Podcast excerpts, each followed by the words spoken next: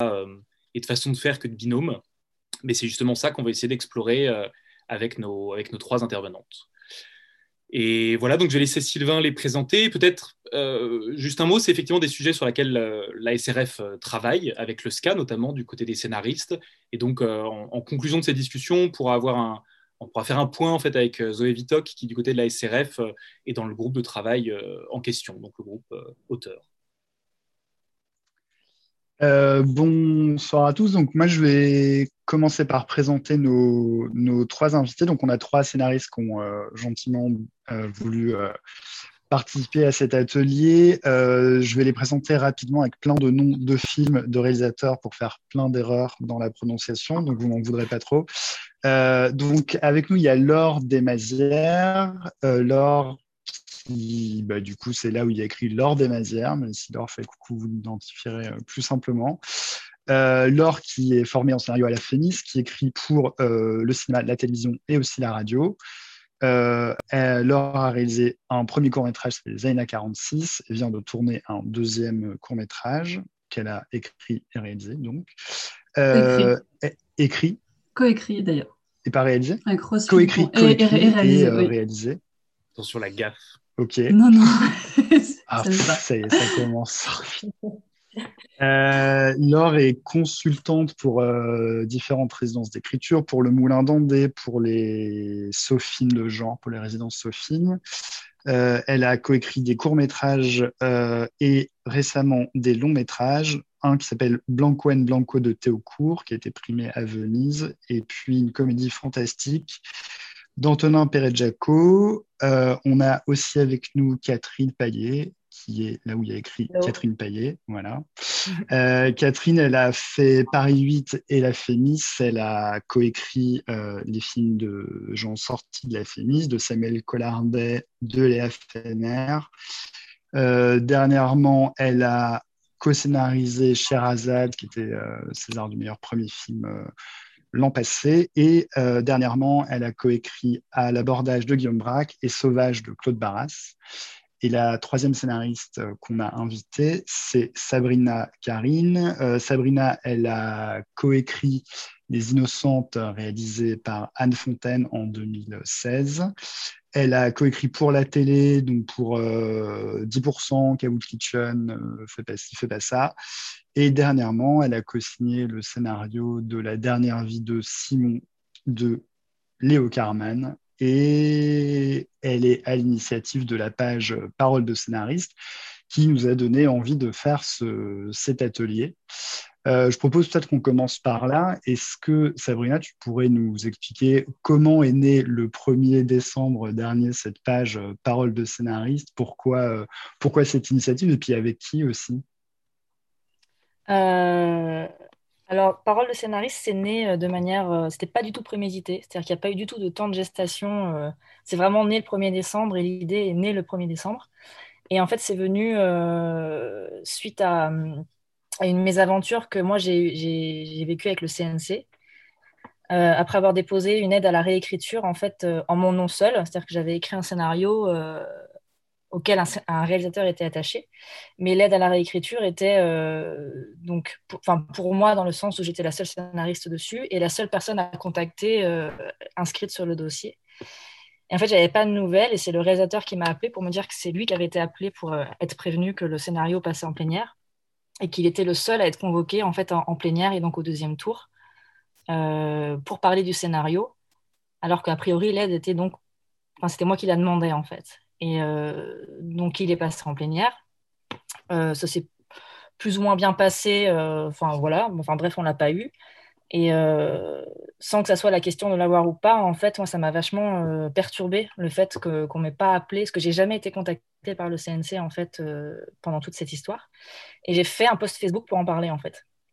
Et en fait, ce post a eu un retentissement. En fait, il a été partagé euh, presque 300 fois. Enfin, au bout d'une heure, j'avais des gens de la commission au téléphone, le CNC. Enfin, ça a pris une ampleur en fait que moi, j'avais pas du tout euh, imaginé. Et, la conséquence de ça, ça a été que plein de gens, plein de scénaristes ont commencé à m'envoyer des messages et à m'appeler pour me partager leur expérience. Parce qu'ils m'ont dit, moi aussi, ça, ça m'est arrivé, puis ça, puis ceci, puis cela.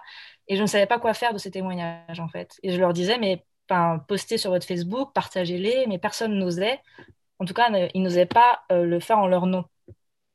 Et j'en ai discuté donc avec une amie euh, qui elle-même était en train de vivre des trucs de son côté. Et on s'est dit, mais faisons une page euh, où on pourrait proposer aux gens de nous envoyer leurs témoignages et de les mettre en anonyme, en fait. Donc on a fait ça le soir même, en fait, et en se disant, bah, ça prendra quand ça prendra, on verra. Et en fait, ça a pris une ampleur, en fait. Euh, mais tout de suite, en fait, ça, ça, ça, a parlé à beaucoup de gens, je pense. Ça a permis de libérer un truc qui, était, qui, qui devait être libéré maintenant. Mm. Et, et, depuis, ça ne s'arrête plus, en fait on pensait que ça, pouvait, allait retomber, tout ça, et en fait non, la presse euh, nous a contactés. Enfin, c'est vraiment euh, et voilà. Et depuis, ça s'arrête plus, et, on recueille des témoignages tous les jours, tous les jours, tous les jours, en fait.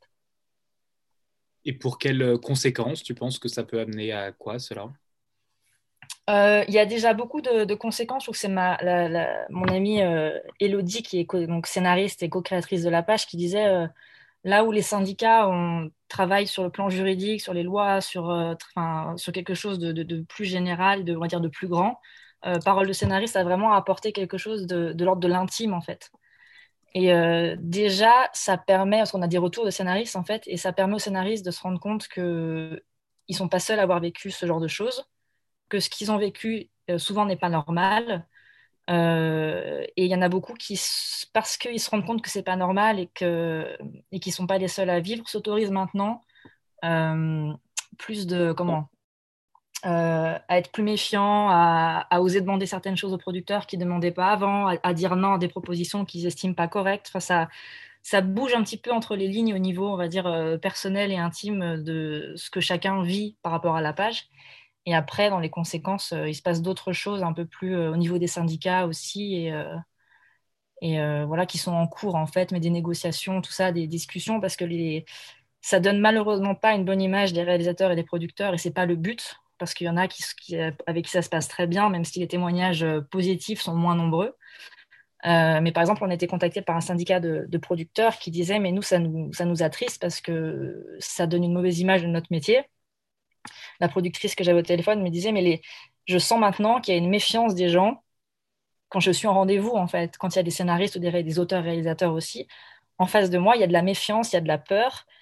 Et, euh, elle, ça l'embête. Et euh, donc, euh, il y a aussi plein de producteurs qui veulent travailler avec nous et aussi la guilde des scénaristes et tout ça pour essayer de faire des choses pour que ces pratiques s'arrêtent, en fait. Et du coup, pour le moment, il y, a, beaucoup de bonnes nouvelles dans, ce qui se passe en coulisses, même si ça va prendre un petit peu de temps pour, pour se mettre en place. Mais en tout cas, ça fait réagir énormément de gens et, et voilà. Et on attend de voir ce que, quelles seront les conséquences concrètes. Mais en tout cas, il y, a, beaucoup de gens qui veulent faire quelque chose et qui s'activent pour proposer des, choses pour le moment. Catherine, Laure, vous avez, j'imagine, lu comme tout le monde ces, témoignages. Vous, vous, avez, vous êtes reconnu dedans, j'imagine. Enfin, c'est des choses qui vous ont parlé, ces témoignages, qui ont reflété des expériences à vous. Euh, moi, j'ai adhéré assez vite à ce groupe Facebook et hum, je lis depuis tous les jours les nouveaux témoignages. Et je dois dire que, oui, d'une part, j'ai été effarée par euh, la quantité de témoignages la cruauté et l'injustice des situations que ces témoignages racontaient. Et en même temps, je dois bien admettre que euh, je m'y reconnais moi aussi, que tous ces témoignages sont le reflet de situations que j'ai pu vivre, enfin pas tous, mais en tout cas certains. Euh, donc oui, je m'y reconnais et je me reconnais aussi dans ce que dit Sabrina, euh, c'est-à-dire que quand on quand on est face à cette avalanche de témoignages et qu'on comprend que ça concerne tout le monde, on comprend que, que c'est structurel en fait, euh, que ces mauvais traitements infligés aux scénaristes, autant par les productions que par les réalisateurs, sont structurels et que, et que du coup, ça donne l'envie et l'énergie d'essayer d'y remédier, de, changer les choses et pas juste. C'est vrai que moi, ça, faisait des années que j'étais, euh, ça fait des années que j'ai l'impression Parfois, pas forcément sur tous les projets, parce qu'encore une fois, il y a des réalisateurs et des producteurs qui sont, qui sont de bons réalisateurs et de bons producteurs et qui se comportent correctement avec les scénaristes. Mais c'est pas tout le monde, et donc ça fait des années que j'ai l'impression de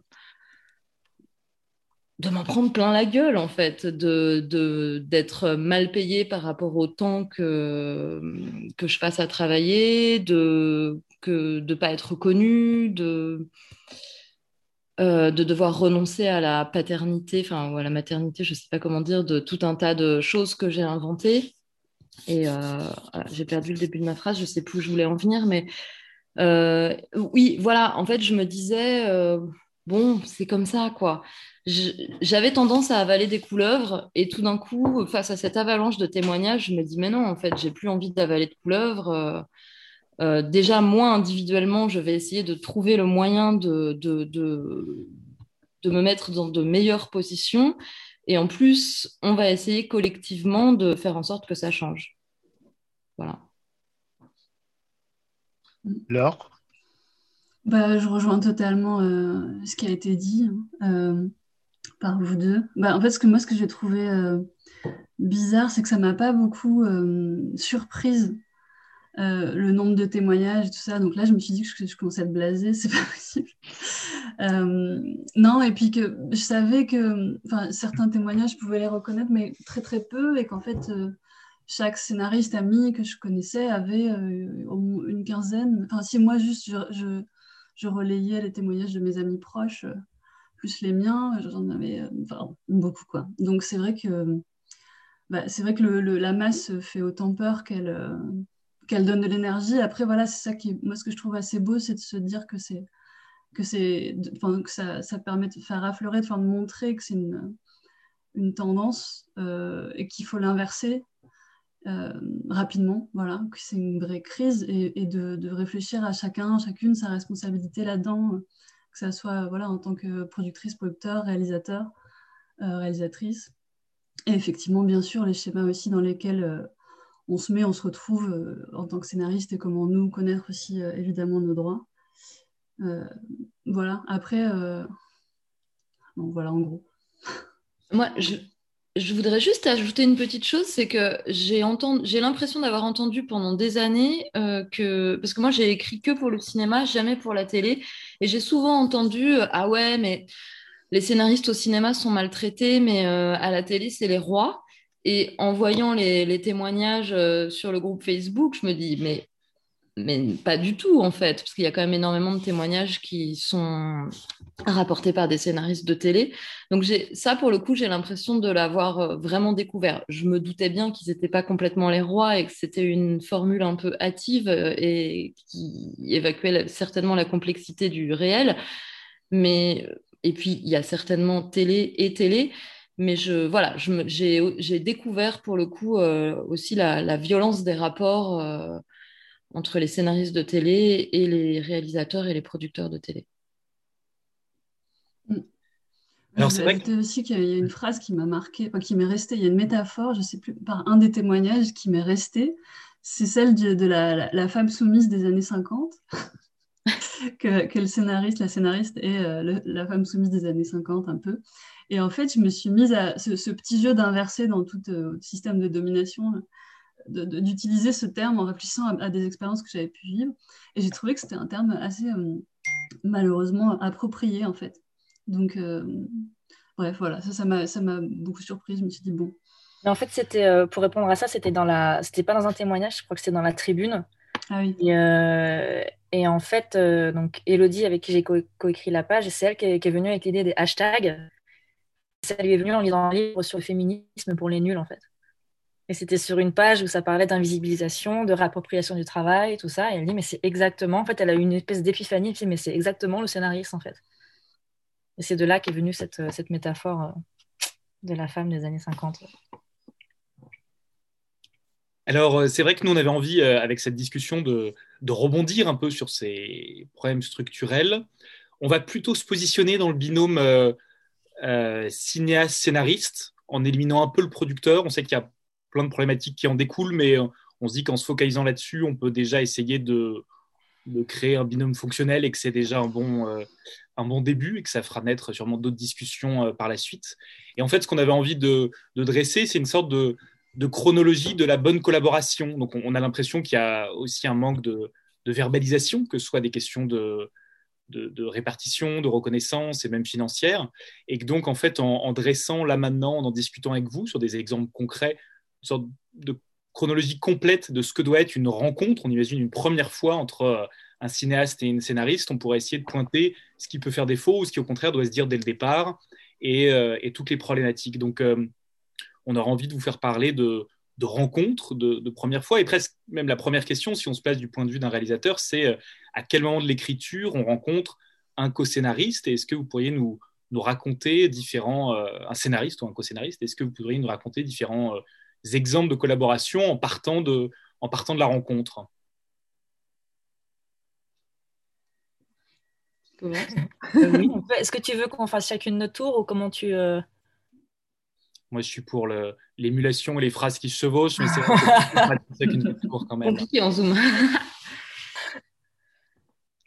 Euh, bah, Catherine, puisque tu es là dans l'image, en ayant fait un bruit, à mon avis, avec ta main qui a mis l'image sur toi, peut-être que tu pourrais commencer. Ben, la, la rencontre, euh, elle, elle, peut intervenir à tous les stades en fait. Euh, et je dirais, pour commencer, que c'est pas la même chose si c'est euh, une deuxième rencontre, si c'est la première fois qu'on travaille avec ce réalisateur ou la seconde, la troisième fois ou plus. Mais globalement, il y a des réalisateurs qui vont aller tout seuls jusqu'à la première version et commencer à sentir qu'ils ont un peu trop la tête dans le guidon à la fin de la première version. Il y en a qui vont avoir envie de démarrer euh, avec un scénariste. Il y en a même qui vont avoir envie de, chercher ce que va être le film, c'est-à-dire de brasser plein de films possibles avec le scénariste. Donc là, voilà, ça peut commencer à plein de stades différents. Moi, c'est d'ailleurs quelque chose que j'aime bien dans ce métier, globalement, qui est que euh, chaque collaboration, euh, c'est comme un, nouveau métier en fait, parce que chaque collaboration commence à un stade différent de la précédente. Euh, on est face à des réalisateurs qui ont des rapports à l'écriture très différents. Il y a des réalisateurs qui sont des scénaristes en fait, qui ont un désir d'écrire, une aisance dans l'écriture. Il y a des réalisateurs qui n'écrivent pas du tout. Euh, et puis il y a le projet aussi, la nature du, enfin ce qu'est le projet qui évidemment qui détermine beaucoup de choses. Mais voilà, moi je j'ai vraiment expérimenté un peu tous les cas de figure en termes de début de collaboration. Il y a aussi arrivé, alors ça c'est pas forcément très agréable, arriver après un autre scénariste qui pour une, avec qui pour une raison ou une autre la collaboration s'est interrompue. Euh, je ne sais pas s'il y a une configuration meilleure que l'autre en fait. Euh, mais l'idée, c'est d'arriver euh, au moment où le réalisateur commence à ressentir le besoin de travailler avec quelqu'un. Ce qui est compliqué pour revenir dans le cas de figure où on cherche le film ensemble, c'est que souvent le réalisateur, quand il est à cette étape-là, c'est-à-dire quand il ne sait pas si son prochain film va être, une, comédie avec Cadmerade ou un, film euh, dans une chambre de bonne avec, euh, dont les acteurs seront deux inconnus trouvés dans la rue, euh, en général, il veut pas s'engager avec un producteur. Souvent, le réalisateur a besoin de savoir un petit peu ce que sera son film avant de s'engager avec un producteur. Et du coup, si nous, le scénariste, euh, on est là en amont, ça veut dire qu'il y a une période de travail pendant laquelle on travaille sans avoir de contrat et sans être payé. Euh, voilà, ce qui évidemment peut engendrer des situations compliquées, financières ou diplomatiques. Mm. Mais je vais peut-être laisser la parole aux autres. Alors, peut-être juste pour, pour, euh, conclure sur toi, est-ce que tu nous donnerais deux, trois exemples de premières rencontres, sans, sans forcément citer les noms, mais en, nous expliquant à quel moment tu arrives sur le film et du coup combien de temps ça a mis pour, euh, pour devenir un projet? Parce qu'effectivement, dans la question de la rencontre, il y a cette idée de euh, est-ce qu'il faut être produit ou non pour rencontrer un scénariste? Est-ce qu'il faut avoir des sous au départ pour le payer? C'est effectivement des questions qui en, découlent. Quelques exemples de premières rencontres sur des, euh, des, scénarios sur lesquels je suis co-auteur, euh, bah, il y a une réalisatrice avec qui je travaille régulièrement. Euh, la première fois qu'on a collaboré ensemble, pour le coup, je suis arrivée très très tard. Elle avait écrit son scénario, elle devait être à la quatrième version, elle avait énormément écrit seule, c'était un travail de fin d'études de la FEMIS. Donc, elle l'avait par définition fait seule. Je suis arrivée très très tard. Euh, à la fois, c'était à la fois une demande qui venait d'elle parce que euh, elle commençait à être un petit peu épuisée, fatiguée sur son projet, et c'était aussi une demande de la production qui voulait faire rentrer un regard extérieur ou un regard neuf, comme ils disent souvent, euh, et qui voulait euh, que le scénario soit raccourci, quelqu'un qui resserre les boulons, c'est-à-dire quelqu'un qui arriverait de l'extérieur, euh, qui n'aurait aucune complaisance sur la matière arrivant de l'extérieur et qui raccourcirait, resserrerait les boulons parce que les distributeurs trouvaient ça trop long.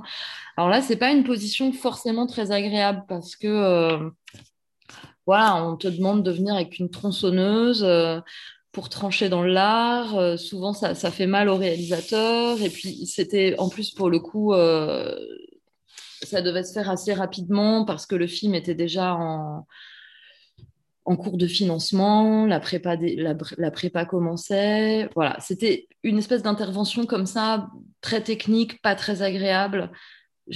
moi, c'est pas, pas spécialement ma cam. Moi, j'aime bien, euh, j'aime bien euh, commencer à travailler à la naissance d'un projet. Et pour le coup, avec cette réalisatrice, euh, on a continué à travailler ensemble après ce premier film et on a cherché ensemble ce que serait le second film. C'est-à-dire qu'on a brassé plein de propositions qui venaient toutes d'elle, je le précise, pour ce film-là, plein de propositions on a un peu tiré les fils, comme on dit, euh, creusé euh, chaque proposition, et puis on a fini par s'attacher à un des projets et l'écrire ensemble. Alors là, pour le coup, vraiment du début, quoi. Pour son troisième projet qui est en cours d'écriture, ça s'est passé, du coup je fais trois exemples, hein. ça s'est passé euh, d'une façon encore différente, c'est-à-dire que voilà, le second film terminé, on cherche ce que sera le troisième film, on brasse tout un tas d'envies, de, sujets, j'aime pas trop ce mot, mais de thématiques, enfin de désirs, euh, de, de, références à des livres qui nous ont marqués ces dernières années, à des films, euh, tout un tas de choses. Et là, pour le coup, c'est moi qui lui propose euh, un projet, une idée, quoi que j'avais dans mes petits carnets depuis longtemps et qui me semble recouper un peu toutes ces choses qu'on a envie de brasser. Euh, et on commence à l'écrire ensemble. Voilà. Mais pour le coup, voilà, j'ai raconté ce troisième exemple pour euh, un peu montrer que les... ça peut aussi être le scénariste qui propose un projet au réalisateur. Enfin, que tous les cas de figure sont possibles. Voilà. Laure ou Sabrina? Je sais pas, moi j'ai plein de, cas aussi, mais euh, ce que je trouve assez beau, c'est qu'il y a toujours quelque chose de l'ordre de, euh, de prisme en fait, de pensée. C'est-à-dire qu'on est, euh, nous-mêmes en train de chercher des choses en tant que créateurs, enfin en train de, voilà, de réfléchir à pas mal de choses, écrire nos propres projets. et la réalisatrice, réalisateur aussi. Et puis il y a un moment où ça, ça se rencontre d'une manière étrange dans plein de contextes différents. Il y a des gens avec qui j'ai écrit, qui j'avais fait mes études, mais en fait, on était au départ pas, pas partis pour écrire ensemble. J'ai donné un petit coup de main qui s'est avéré finalement écrire, euh, écrire un film entier. Euh, il y a des gens qui sont qui, m'ont été présentés par leur producteur ou, par un, un faisceau d'amis euh, qui avaient entendu parler d'un projet qui correspondait un peu à, à celui qu'ils étaient en train de développer à ce moment-là. Mais ce que je trouve assez beau, c'est le. Enfin, on rentre dans quelque chose d'assez particulier, qui est une espèce d'intimité intellectuelle euh, quand on arrive dans, dans un projet.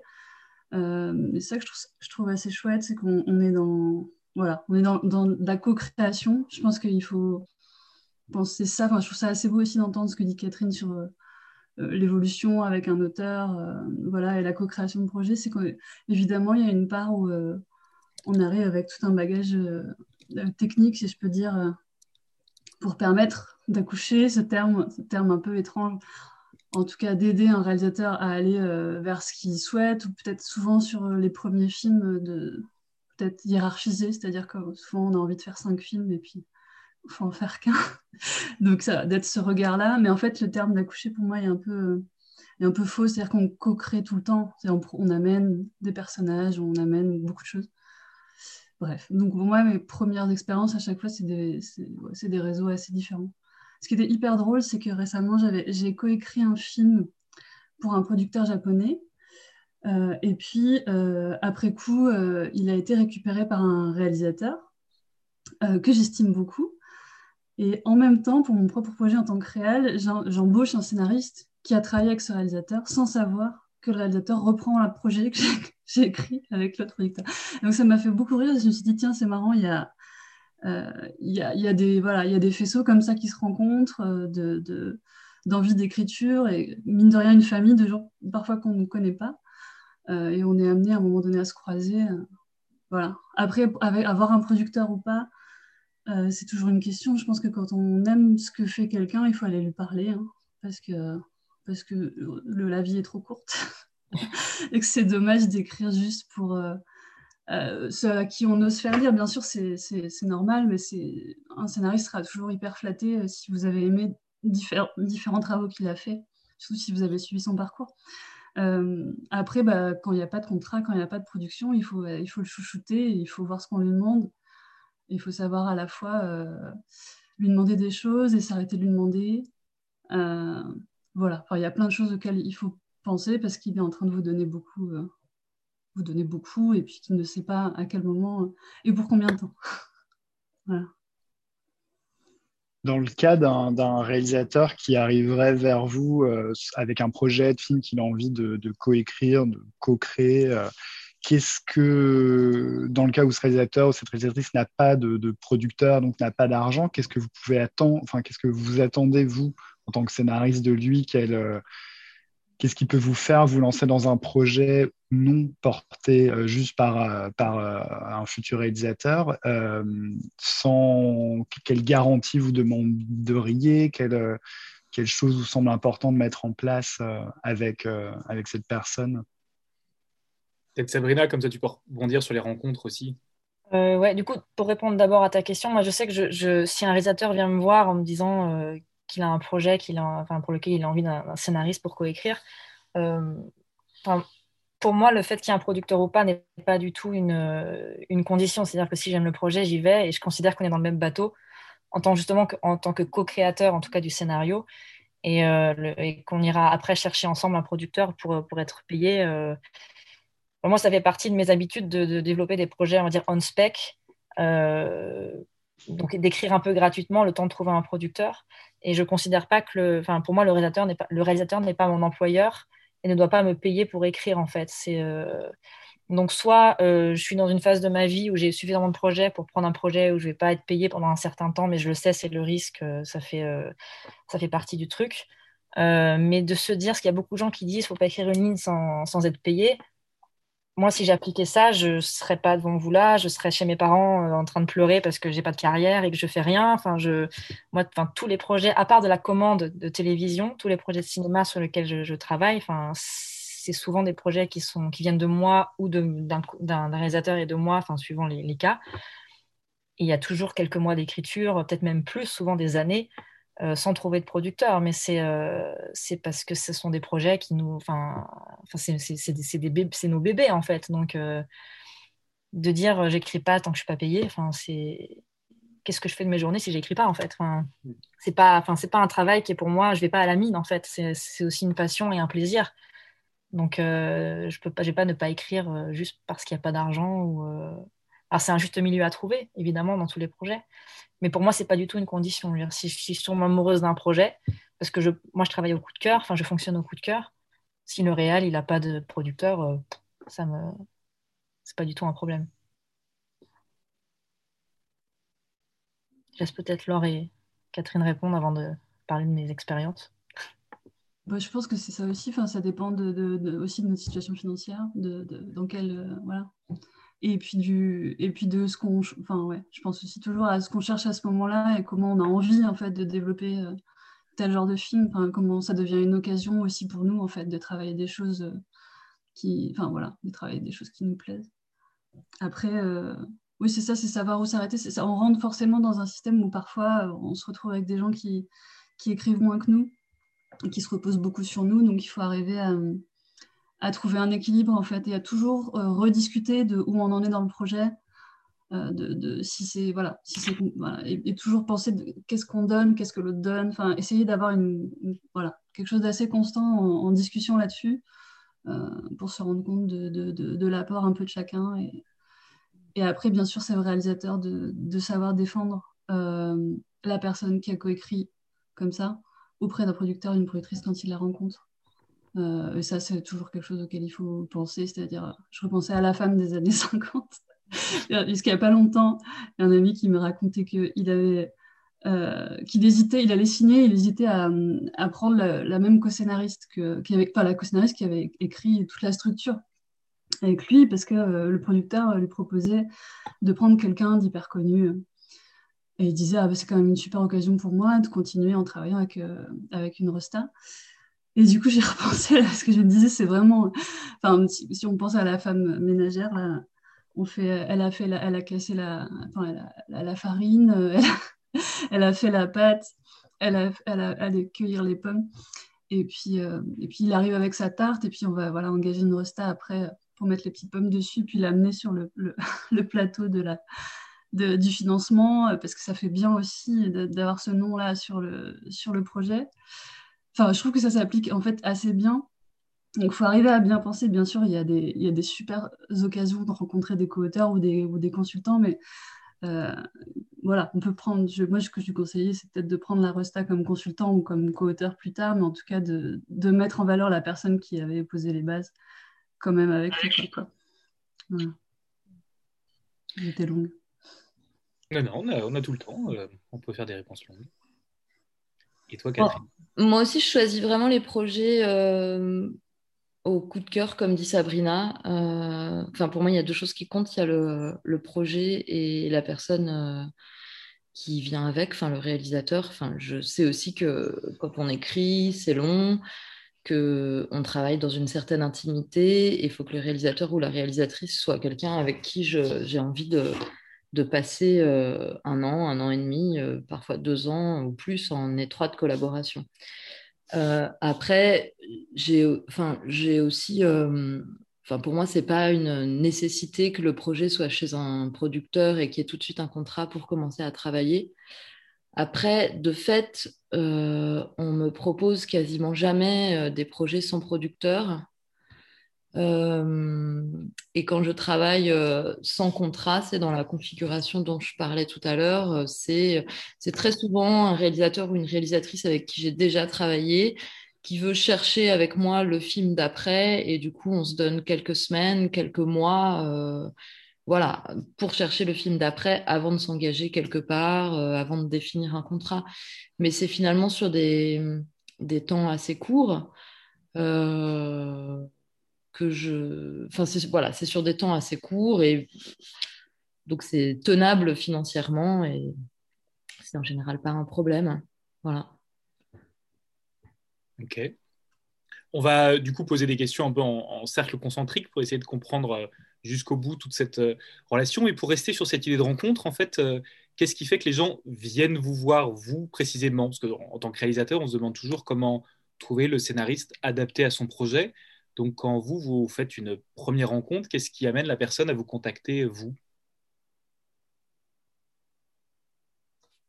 Sabrina tu réponds?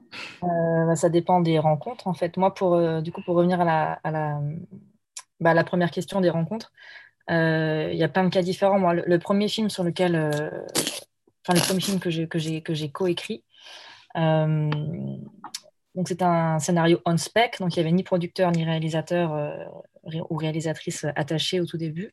Et avec ma co-scénariste, on a bossé presque trois ans avant de trouver quelqu'un. Et on a trouvé d'abord une, boîte de prod, qui était une grosse boîte de prod, et les producteurs sont allés chercher en fait une réalisatrice.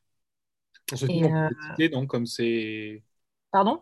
Pour cet exemple, on peut peut-être citer quel film c'est, comme ça a été. Oui, ben, c'est les, Innocentes, donc euh, coécrit avec Alice Vial et euh, réalisé par Anne Fontaine. Et, euh, et pour moi, justement, il n'y a pas de rencontre qui a été faite. C'est-à-dire que les producteurs sont allés chercher une réalisatrice avec qui ils avaient envie de travailler. nous, on s'est dit pourquoi pas, ces films sont intéressants, tout ça, mais il n'y a pas eu de rencontre dans le sens de rencontre humaine avec elle au, au tout début. Et dès qu'elle a eu le. C'était un synopsis au tout début, la première fois qu'ils l'ont contactée, la première chose qu'elle a dit, c'est Ah, super, j'aimerais bien l'écrire avec Pascal Bonitzer. Les producteurs ont dû lui expliquer que, en fait, c'était pas un cadeau enfin qu'on lui faisait c'était enfin dans le sens c'est pas tiens prends le synopsis et fais dans ce que tu en veux. Enfin il y a des scénaristes dessus en fait. Et euh, du coup quand elle est arrivée sur le, projet vraiment officiellement donc on est était à une V2 dialoguée et les producteurs lui ont demandé à ce qu'on fasse une version ensemble pour qu'elle au moins qu'elle essaye de travailler avec nous en fait. Mais on a senti que dès le départ en fait elle n'en avait pas envie et elle a, rapidement redemandé à, travailler avec, euh, avec Pascal Bonitzer sur, le, sur la dernière version sous couvert de on avait besoin de recul, euh, tout ça. Euh, je sais moi j'ai accepté, mais je l'ai mal pris. Je sais qu'aujourd'hui c'est quelque chose que je n'accepterais pas, mais moi c'était mon premier scénario, donc je me suis dit, ben, on reviendra peut-être dessus sur une autre version, enfin sur une autre, euh, oui, sur une autre version, voilà, ce qui n'a pas été le cas en fait. Et, et d'ailleurs, on a été complètement exclu du, du, tout le procédé. Et après, bon, pour passer la, je passe sur la suite et et la, promo du film et tout ça. Mais ça, pour moi, ça n'a pas été une bonne expérience. Mais parce que j'ai la sensation qu'on ne s'est pas trouvé, qu'on ne s'est pas vraiment rencontré et que voilà, ça a été fait d'une manière un peu, euh, un petit peu étrange et que moi je recommande pas en fait. Parce que je pense que c'est hyper important que, que tous les auteurs du film s'entendent sur, euh, sur une vision, sur quelque chose. Euh, et même si je trouve que, même si j'aime beaucoup le film, en fait, c'est pas trop la question. C'est plus des, c'est plus dans la façon de procéder et de travailler en fait que ça a été, que ça a été douloureux. Euh, donc ça, c'était ma première expérience qui n'était pas très, pas très super. Et après, il n'y en a pas eu d'autres. C'est-à-dire qu'après, tout s'est très bien passé. Euh, un autre exemple, c'est avec Léo Carman, donc, euh, avec qui j'ai coécrit la dernière vie de Simon. Là, on s'est rencontrés complètement par hasard à, l'anniversaire d'un pote qu'on avait en commun. Donc ça n'avait rien à voir avec le fait de vouloir travailler ensemble. C'était vraiment d'abord une rencontre humaine. Et, pour moi, c'est vraiment, j'ai vraiment rencontré mon âme sœur de, de créativité, en fait. Et euh, avec Léo, on a 5, 6, 7 projets ensemble, qu'à chaque fois on initie ensemble. Parfois, on a des idées ensemble parce qu'on discute. Parfois, ça vient de lui, parfois, ça vient de moi. C'est toujours très différent. Euh, mais il y a vraiment cette notion de co-création ensemble. Euh, c'est-à-dire qu'il n'y a pas de, comme disait Laure et je crois Catherine aussi, je, moi j'ai pas l'impression d'aider un réalisateur à accoucher de quelque chose qu'il a en lui. Il y a vraiment cette notion de co-création euh, et, généralement, pour que ça se passe bien, je sais qu'avec Léo, et c'est un travail que je fais aussi avec les autres, la première chose moi, que j'interroge sur le, film qu'on est en train d'écrire, c'est qu'est-ce qu'on a envie de raconter, qu'est-ce qui nous touche tous les deux, qu'est-ce qu'on a comme point commun en fait qui font qu'on a envie de raconter cette histoire euh, ensemble? Et après, toutes nos différences et toute euh, notre complémentarité en fait viennent apporter à cette vision commune qu'on trouve et qui est pour moi le, point de départ en fait de, bah, toute, toute création en fait. Euh, et, fort de ces expériences-là, là, je travaille sur deux autres projets qui sont des projets de commande pour le coup. Pareil avec un réalisateur et une réalisatrice. Et, euh, à chaque fois, je, demande en fait au réalisateur ou à la réalisatrice, c'est quoi pour toi écrire? Est-ce que tu aimes écrire? Euh, Est-ce que c'est une souffrance? Est-ce que tu serais soulagé de ne pas écrire? Est-ce que tu veux, genre, on brainstorm ensemble et après moi j'écris? Enfin, comment tu veux, comment ça fonctionne pour toi? Qu'est-ce que c'est pour toi écrire un scénario? Et de poser au maximum les questions en amont. Moi, je leur expose mon point de vue. Peut-être qu'ils ont le même ou pas. Et on essaie de se mettre d'accord dès le début. Euh, par exemple, le réalisateur avec qui je, travaille en ce moment, donc je lui parlais de moi ma vision de, de, l'écriture que, que, je partage avec Léo et qu'on applique. Donc c'est pour ça que, que j'en parle après. C'est que par exemple le fait de brainstormer, de, de trouver des idées et tout, pour moi c'est pas écrire le scénario, c'est c'est fabriquer l'histoire en fait. Après, le scénario, c'est une partie qui est plus technique, qui va être la structure, la dramaturgie, les dialogues, quelque chose d'assez différent. Et, euh, et, nous, on fait la distinction. C'est-à-dire qu'il y a une histoire de, et après le scénario, et éventuellement scénario-dialogue si c'est encore euh, différent. Euh, et, et, ça, il y a certains réalisateurs que ça soulage en fait. Parce qu'ils disent Ah, génial, j'ai pas envie de rentrer dans la structure, c'est pas mon truc. et j'accepte en fait d'être que crédité à l'histoire parce que c'est ce que, ce que j'apporte en tant qu'auteur. Mais après, il y a une partie technique qui est la partie scénario, en fait. En tout cas, moi, c'est comme ça que je vois les choses, comme ça que je le présente. Après, je suis ouverte à la discussion aussi. Mais pour le moment, de manière générale, ça, ça, ça résonne et ça se, passe, ça se passe comme ça. Et on décide ensemble de ce qu'on écrit ensemble ou pas, de comment on va se créditer ou pas dès le début, pour éviter les potentiels désaccords euh, qui arrivent ensuite. Et, euh, voilà. Et donc, ce réalisateur que j'ai rencontré, euh, quand il a dit, quand je lui ai dit, moi, ça me dérange pas d'écrire seul il était ultra soulagé. Il m'a dit Ça tombe bien, j'en ai marre d'écrire, vas-y, écris-le, mais on discute. Euh, la réalisatrice, elle disait Moi, j'ai envie de coécrire, c'est important pour moi. De... Voilà, donc on coécrit. Enfin, c'est, euh, Mais je sais que fort des mauvaises expériences que j'ai pu avoir sur des, trucs de crédit, tout ça, une fois le scénario écrit, maintenant, c'est des discussions que j'ai en amont. C'est la première chose dont on discute, en fait. Et alors, juste pour être précis sur cette distinction, tu dis que c'est une distinction de crédit, mais c'est aussi une distinction euh, financière. Euh, et donc, est-ce que ça veut dire que dès la première discussion, le qui fait quoi euh, amène une répartition financière entre vous deux? Oui, on en parle aussi, ouais. On se dit, par exemple, mais, tout en se disant que ça peut être modifié. Parce que ça, ça dépend de se dire qu'on est toujours ouvert à la discussion, quoi qu'il arrive. Euh, parce que par exemple, on peut se dire, euh, ok, on, travaille sur l'histoire ensemble et après j'écris seul. Finalement, il dit, bah, en fait, j'ai super envie de coécrire et je le sens et tout ça. Bah, du coup, ok, on le fait. Enfin, c'est, euh, Mais par exemple, sur les... pour le moment, c'est avec Léo, la façon dont on travaille, on s'est dit, ok, l'histoire correspond à 40% et le scénario à 60%.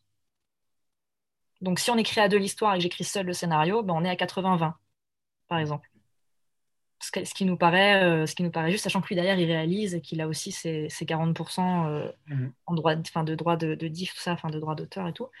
Euh, mais après, des fois, on, peut, on peut réajuster. Enfin, ça dépend de, de, comment on travaille, combien de temps on passe dessus, de, à quel point on décrit l'histoire, tous ces trucs-là en fait. Est-ce que c'est une conversation qui est là avec Léo, ça a l'air de bien se passer, et tant mieux. Est-ce que c'est une conversation qui est toujours aussi facile que ça à avoir avec les, auteurs, avec les réalisateurs avec lesquels vous travaillez? Euh, Pas toujours.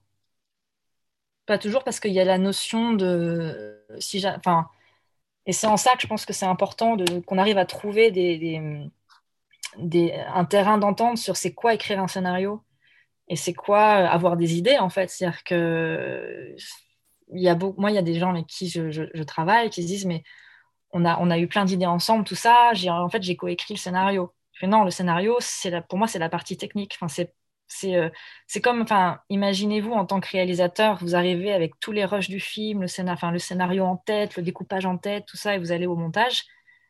Euh, vous expliquez au, montage toutes au monteur toutes vos idées.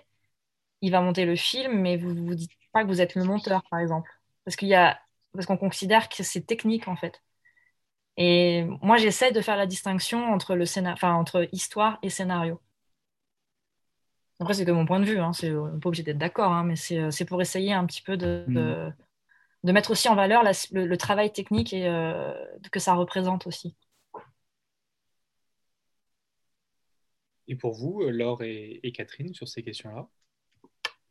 Euh, c'est marrant, moi j'arrive, enfin j'entends complètement ce que tu dis, Sabrina, et je trouve ça, je trouve ça étonnant. Moi, je crois que j'arriverai pas à, disjoindre l'histoire et le scénario parce que j'arriverai pas à concevoir une histoire sans être déjà dans du récit, c'est-à-dire dans la façon dont on raconte cette histoire. Or, euh, dès lors qu'on est dans le récit, on est déjà dans le scénario. Du coup, moi, je crois que j'aurais du mal à disjoindre. Euh, pour ce qui est de moi, globalement, ce, enfin, ce à quoi je suis habituée et ce, qui se ce que je propose et souvent ce qu'on me propose naturellement quand on, est, on commence ensemble dès le début, c'est que on soit payé pareil, le réalisateur et, moi, sur l'écriture, qu'on gagne la même chose, qu'on soit à 50, qu'on considère qu'on on travaille à 50-50, euh, voilà, c'est 50-50. Après, euh, ça m'est déjà arrivé de tomber sur des producteurs qui, qui luttent contre ça, en fait, qui disent, euh, même si tu travailles plus que le réalisateur ou la réalisatrice, pour moi, toi, tu es, tu n'es que la scénariste, tu es interchangeable. Le vrai auteur ou la vraie auteur, c'est la réalisatrice ou le réalisateur. Donc, des producteurs qui trouvent tout naturel que euh, quand on remet un, texte, une version de scénario, l'échéance de la réalisatrice ou du réalisateur soit supérieure à la mienne, même si on a fait le travail à 50-50 et même si parfois j'ai travaillé plus que le réalisateur ou la réalisatrice. Mais ça, c'est extrêmement désagréable et, injuste et révoltant, mais euh, j'avoue que c'est pas, ça reste quand même l'exception. Euh... Je sais plus ce que c'était la question au départ, en fait. C'était cette idée de, parler répartition, euh, ah oui, voilà. de parler ah partage et répartition avec les, avec les réalisateurs. Ouais, bah, souvent c'est compliqué, hein, de... c'est pas si simple de parler d'argent. Il y a une sorte de pudeur à parler d'argent, mais euh, je trouve que c'est globalement compliqué euh, le rapport à l'argent dans le cinéma et à cet endroit qui est celui de, de scénariste parce que moi, j'ai toujours l'impression, si je parle d'argent, qu'on va me renvoyer, peut-être que j'ai cette impression à tort, mais je ne suis pas complètement sûre, qu'on va me renvoyer que euh, je ne travaille pas par amour pour le cinéma ou par amour du projet. Euh, voilà, ça me donne toujours un, peu l'impression que je serais bassement matérialiste de, vouloir aborder euh, ces questions-là dès le début, alors que moi, je pense que c'est sain, en fait, de, parler d'argent dès le début et qu'on a besoin que ça soit sain, puisqu'on s'embarque quand même dans un voyage quoi, de, de, travail ensemble. Mais c'est compliqué, ouais. Mais c'est un peu à ça que servent les agents aussi. Hein. C'est à, faire semblant que qu'on ne parle pas d'argent, qu'il n'y a pas de questions financières entre nous, à mettre tout ça sous le tapis, hop, on délègue à d'autres. Mais mais en vrai, souvent, il est nécessaire que euh, la parole, elle circule aussi entre les auteurs, euh, entre les auteurs et le producteur, euh, surtout quand y a quand ça bloque, quoi. Voilà. Voilà, ouais. Ouais, bah non, mais je suis d'accord que c'est complexe et puis que, et que c'est, enfin, et que plus on a, enfin moi, plus j'avance, plus j'apprends à en parler plus et en parler tout du long parce qu'effectivement, on est souvent sur du, bah, sur du long cours en fait. Donc en fait, on peut, l'implication peut changer, le, rapport peut changer, beaucoup de choses peuvent changer. Euh, donc j'essaye de plus en plus d'en parler tôt et surtout d'en parler au fur et à mesure. Je pense que ça c'est une clé aussi de se poser vraiment la question euh, au fur et à mesure des versions. Voilà. Après, euh, ouais, ouais, mais j'ai le même problème que toi, Catherine. Je, me sens matérialiste quand je Et, on ne devrait pas, je pense. Je pense que bah c'est vraiment un problème. Je pense que c'est même une erreur. Euh, et, que du coup, on se retrouve victime de ce problème ensuite, hein, très clairement.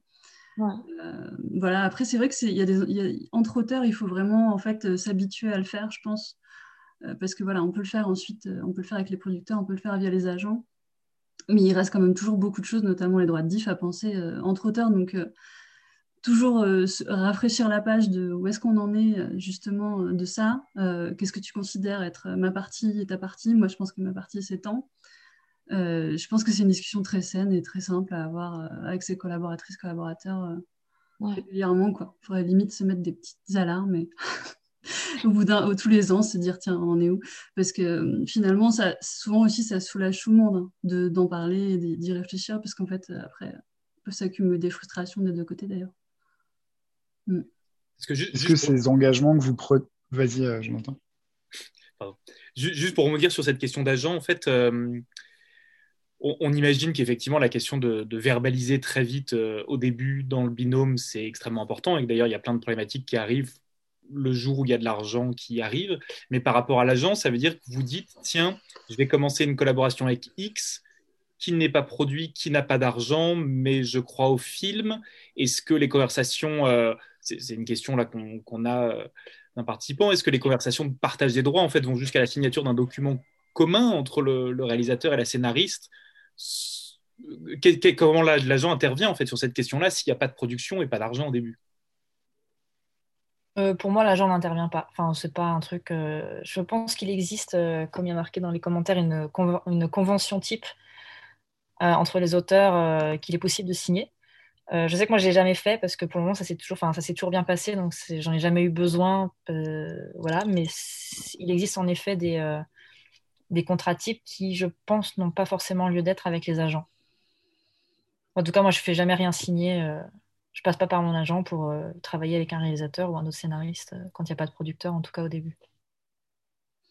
Moi, quand il n'y a pas de prod euh, non plus, parce qu'elle, ça va pas forcément être sa tasse d'été de réfléchir à ça, à vrai dire. Mais par contre, non, moi, cette convention, j'en ai entendu parler il n'y a pas très longtemps. J'ai proposé à quelqu'un qui travaillait, mais il m'a dit que son agent à lui refusait qu'on fasse ça. Donc, j'ai trouvé que c'était une discussion intéressante, du coup, et à continuer de soulever, justement. Parce que parce que c'est vrai qu'après, voilà, si, si, on signe plus tard, effectivement, on peut se retrouver dans une situation où on n'est pas d'accord et, et c'est souvent, il faut le dire, le co-scénariste qui, qui en pâtit.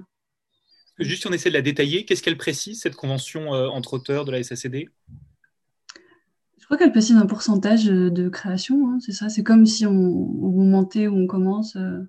En, je l'ai lu qu'une fois, donc je peux dire de bêtises. Hein en découpant idée, euh, écriture, dialogue ou en restant euh... euh idée, en fait, elle sépare, euh, elle sépare l'idée originale de, du reste du scénario. Elle parle répartition de, d'éventuelles aides à l'écriture, etc. Donc c'est, c'est quand même assez détaillé. Elle précise aussi qu'il est possible de revenir sur ces modalités-là à partir du moment où l'évolution, où le, l'écriture du scénario change, s'il y a un, tiers qui arrive ou si euh, un des deux collaborateurs fait défaut. Enfin, ça, ça, rentre, ça rentre assez dans le détail. Après, je ne sais pas quelle valeur juridique ça a en soi, si ce n'est un espèce de, mmh. d'accord de gré à gré euh, entre deux personnes. Mais je, c'est une base quand même qui, est, euh, qui a au moins le mérite d'exister, même si elle n'est pas peut-être pas parfaite. Mais, euh. Oui, je crois effectivement que ça n'a pas spécialement de valeur juridique. Enfin, que, ça pas, que c'est une trace, mais c'est pour ça que je trouvais ça intéressant, finalement. C'est juste un, rendez-vous de réflexion. Par exemple, Catherine, quand tu dis que tu cherches le film avec euh, un réalisateur, est-ce qu'il y a un, un, document de ce type qui est, qui est signé, du fait que ce soit vague et très ouvert, ou pas du tout? Absolument pas ni de documents, enfin pas de documents de ce type. Euh, je n'en parle pas non plus euh, spécialement à mon agent. Enfin, je peux lui dire à l'occasion, ah tiens, je vois machin, on cherche euh, le prochain film. Mais mm. en tout cas, mon agent n'est pas au travail sur ce projet-là à ce moment-là. mais encore une fois, moi, quand je me retrouve dans cette situation, c'est avec un, un, réalisateur, une réalisatrice avec qui j'ai déjà travaillé, donc avec quelqu'un qui, qui m'est proche en fait, parce qu'en général, quand on a écrit un film ensemble, euh, à la fin, on est proche. Ou alors c'est que ça s'est mal passé, mais voilà. Donc on, voilà, on travaille en confiance euh, ensemble. Euh, et puis ça ne s'étend pas, encore une fois, sur un temps très très long. Voilà.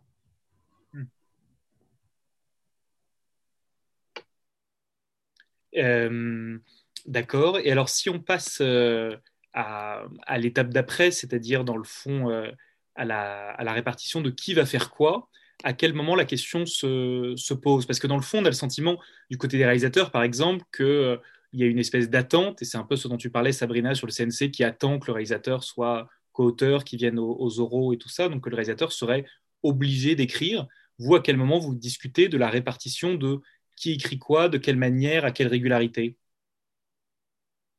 Moi, ça fait partie des questions que, qu'on se pose euh, dès le début, en fait. C'est ce que je disais tout à l'heure. Je disais au, enfin, au réalisateur, euh, est-ce que tu aimes écrire? Est-ce que tu aimes mettre les, mains dans le scénario, construire le, scénario? Ou est-ce que, enfin, C'est quoi ta partie préférée? Qu'est-ce que et on, essaie de, d'un peu de, de se d'apprendre à se connaître déjà euh, basé sur nos expériences communes. Et à partir de là, on, on, se dit, bah ok, là on fait comme ça pour le début. Après, moi je prends la main, toi tu fais des retours, ou alors on écrit vraiment ensemble et on échange. Enfin, c'est, euh, il y a encore une fois, il n'y a, pas de règle, c'est vraiment selon les, les, les, les envies euh, de, de, chacun et les capacités de chacun. Euh. Voilà.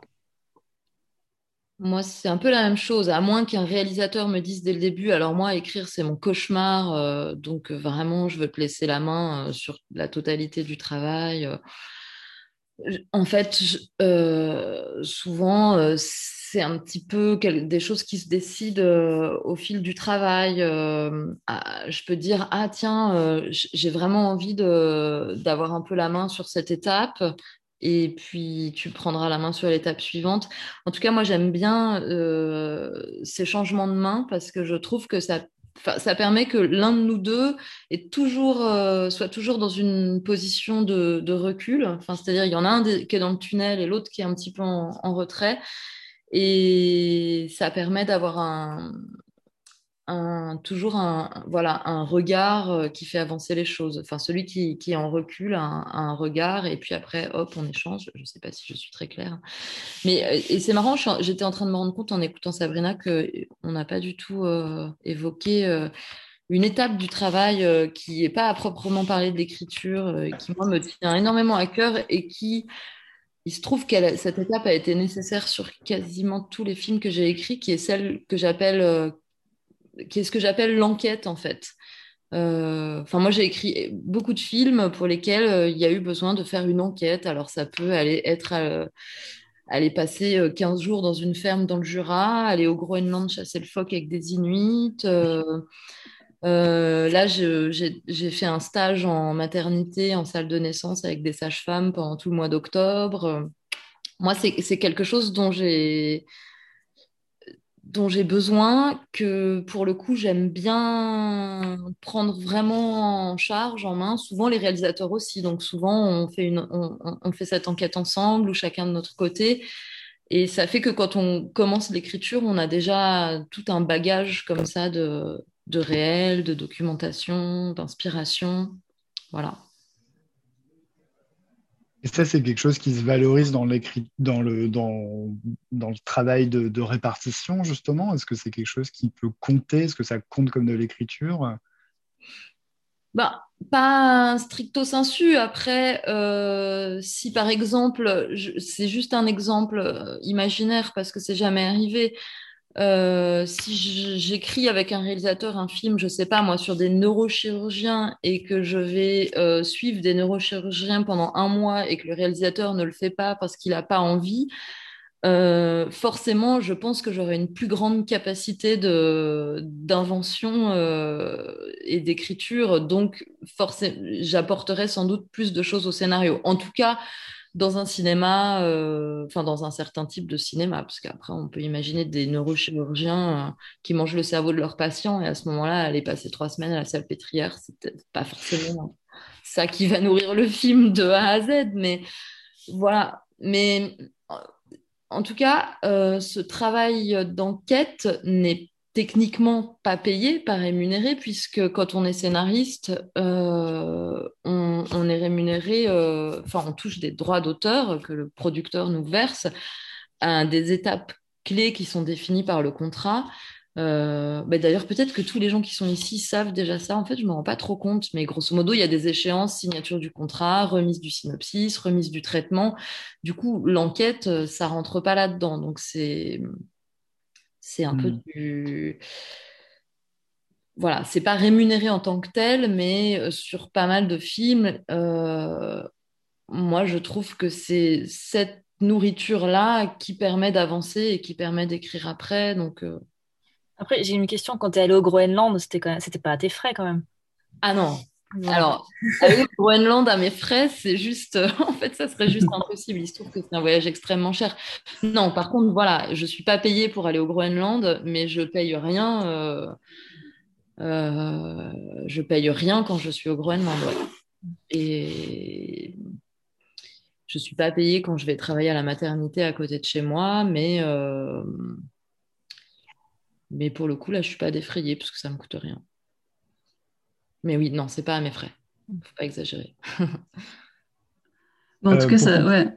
je trouve que ça ramène à cette question-là de, de, Moi, j'adore, mais je trouve ça génial, toutes ces enquêtes. Je, je trouve ça super. Je fais pas comme ça, euh, plutôt en rencontrant certaines personnes ensemble. Je passe pas autant de temps. Euh, je trouve ça super, mais en tout cas, c'est vrai que c'est les, périodes de création, c'est quand même les périodes les plus chronophages en général, et les moins bien payées. Bon, mais ça, pour réalisateur comme euh, co-auteurs euh, le savent. Euh, mais c'est souvent ce qui va prendre le plus de temps, hein, le premier synopsis. et puis, et on est là, on a eu juste une échéance signature. voilà, en général, c'est des échéances qui sont très basses, alors que ça correspond au plus gros du travail, au moment où on essaie de se brancher aussi au film que la réalisatrice, la réalisatrice ou le réalisateur aime, à ce que nous on a envie de faire, au milieu qu'on est en train d'aborder. Donc, c'est les moments où on a besoin de temps. Euh, où on le prend, où on cherche justement. Et, euh, et c'est vrai que c'est vrai que c'est très peu valorisé, c'est dommage quoi. Parce qu'en fait, parfois passer d'une V2 à une V3, c'est pour nous c'est pas non plus. Tu le fais en euh, trois semaines et du coup mm. tu as deux grosses échéances qui suivent, alors que tu peux passer six mois entre la signature du contrat et la remise du synopsis, parce que finalement quand tu remets un synopsis, un synopsis souvent tu as quand même très largement conçu le film quoi. C'est ça, ouais, tout à fait d'accord. Ouais. Il faudrait, revoir ça. T'as dit quoi, Jonathan? Pas... Non, je demandais, Sabrina, toi, sur ces questions-là pardon, sur quelle question Parce que j'ai l'impression d'avoir déjà. Les temps de création, peut-être, les premiers docs. Ah oui, bah ça, ça dépend en fait. C'est pareil, c'est ça dépend des sujets, ça dépend des recherches à faire, ça dépend. Moi, je sais que je, enfin, pour moi, c'est essentiel d'avoir des, des, synopsis ultra béton avant de passer au dialogue et tout ça. Donc, je sais que ça va être. moi, j'accorde plus de temps aux premières étapes qu'aux versions dialoguées.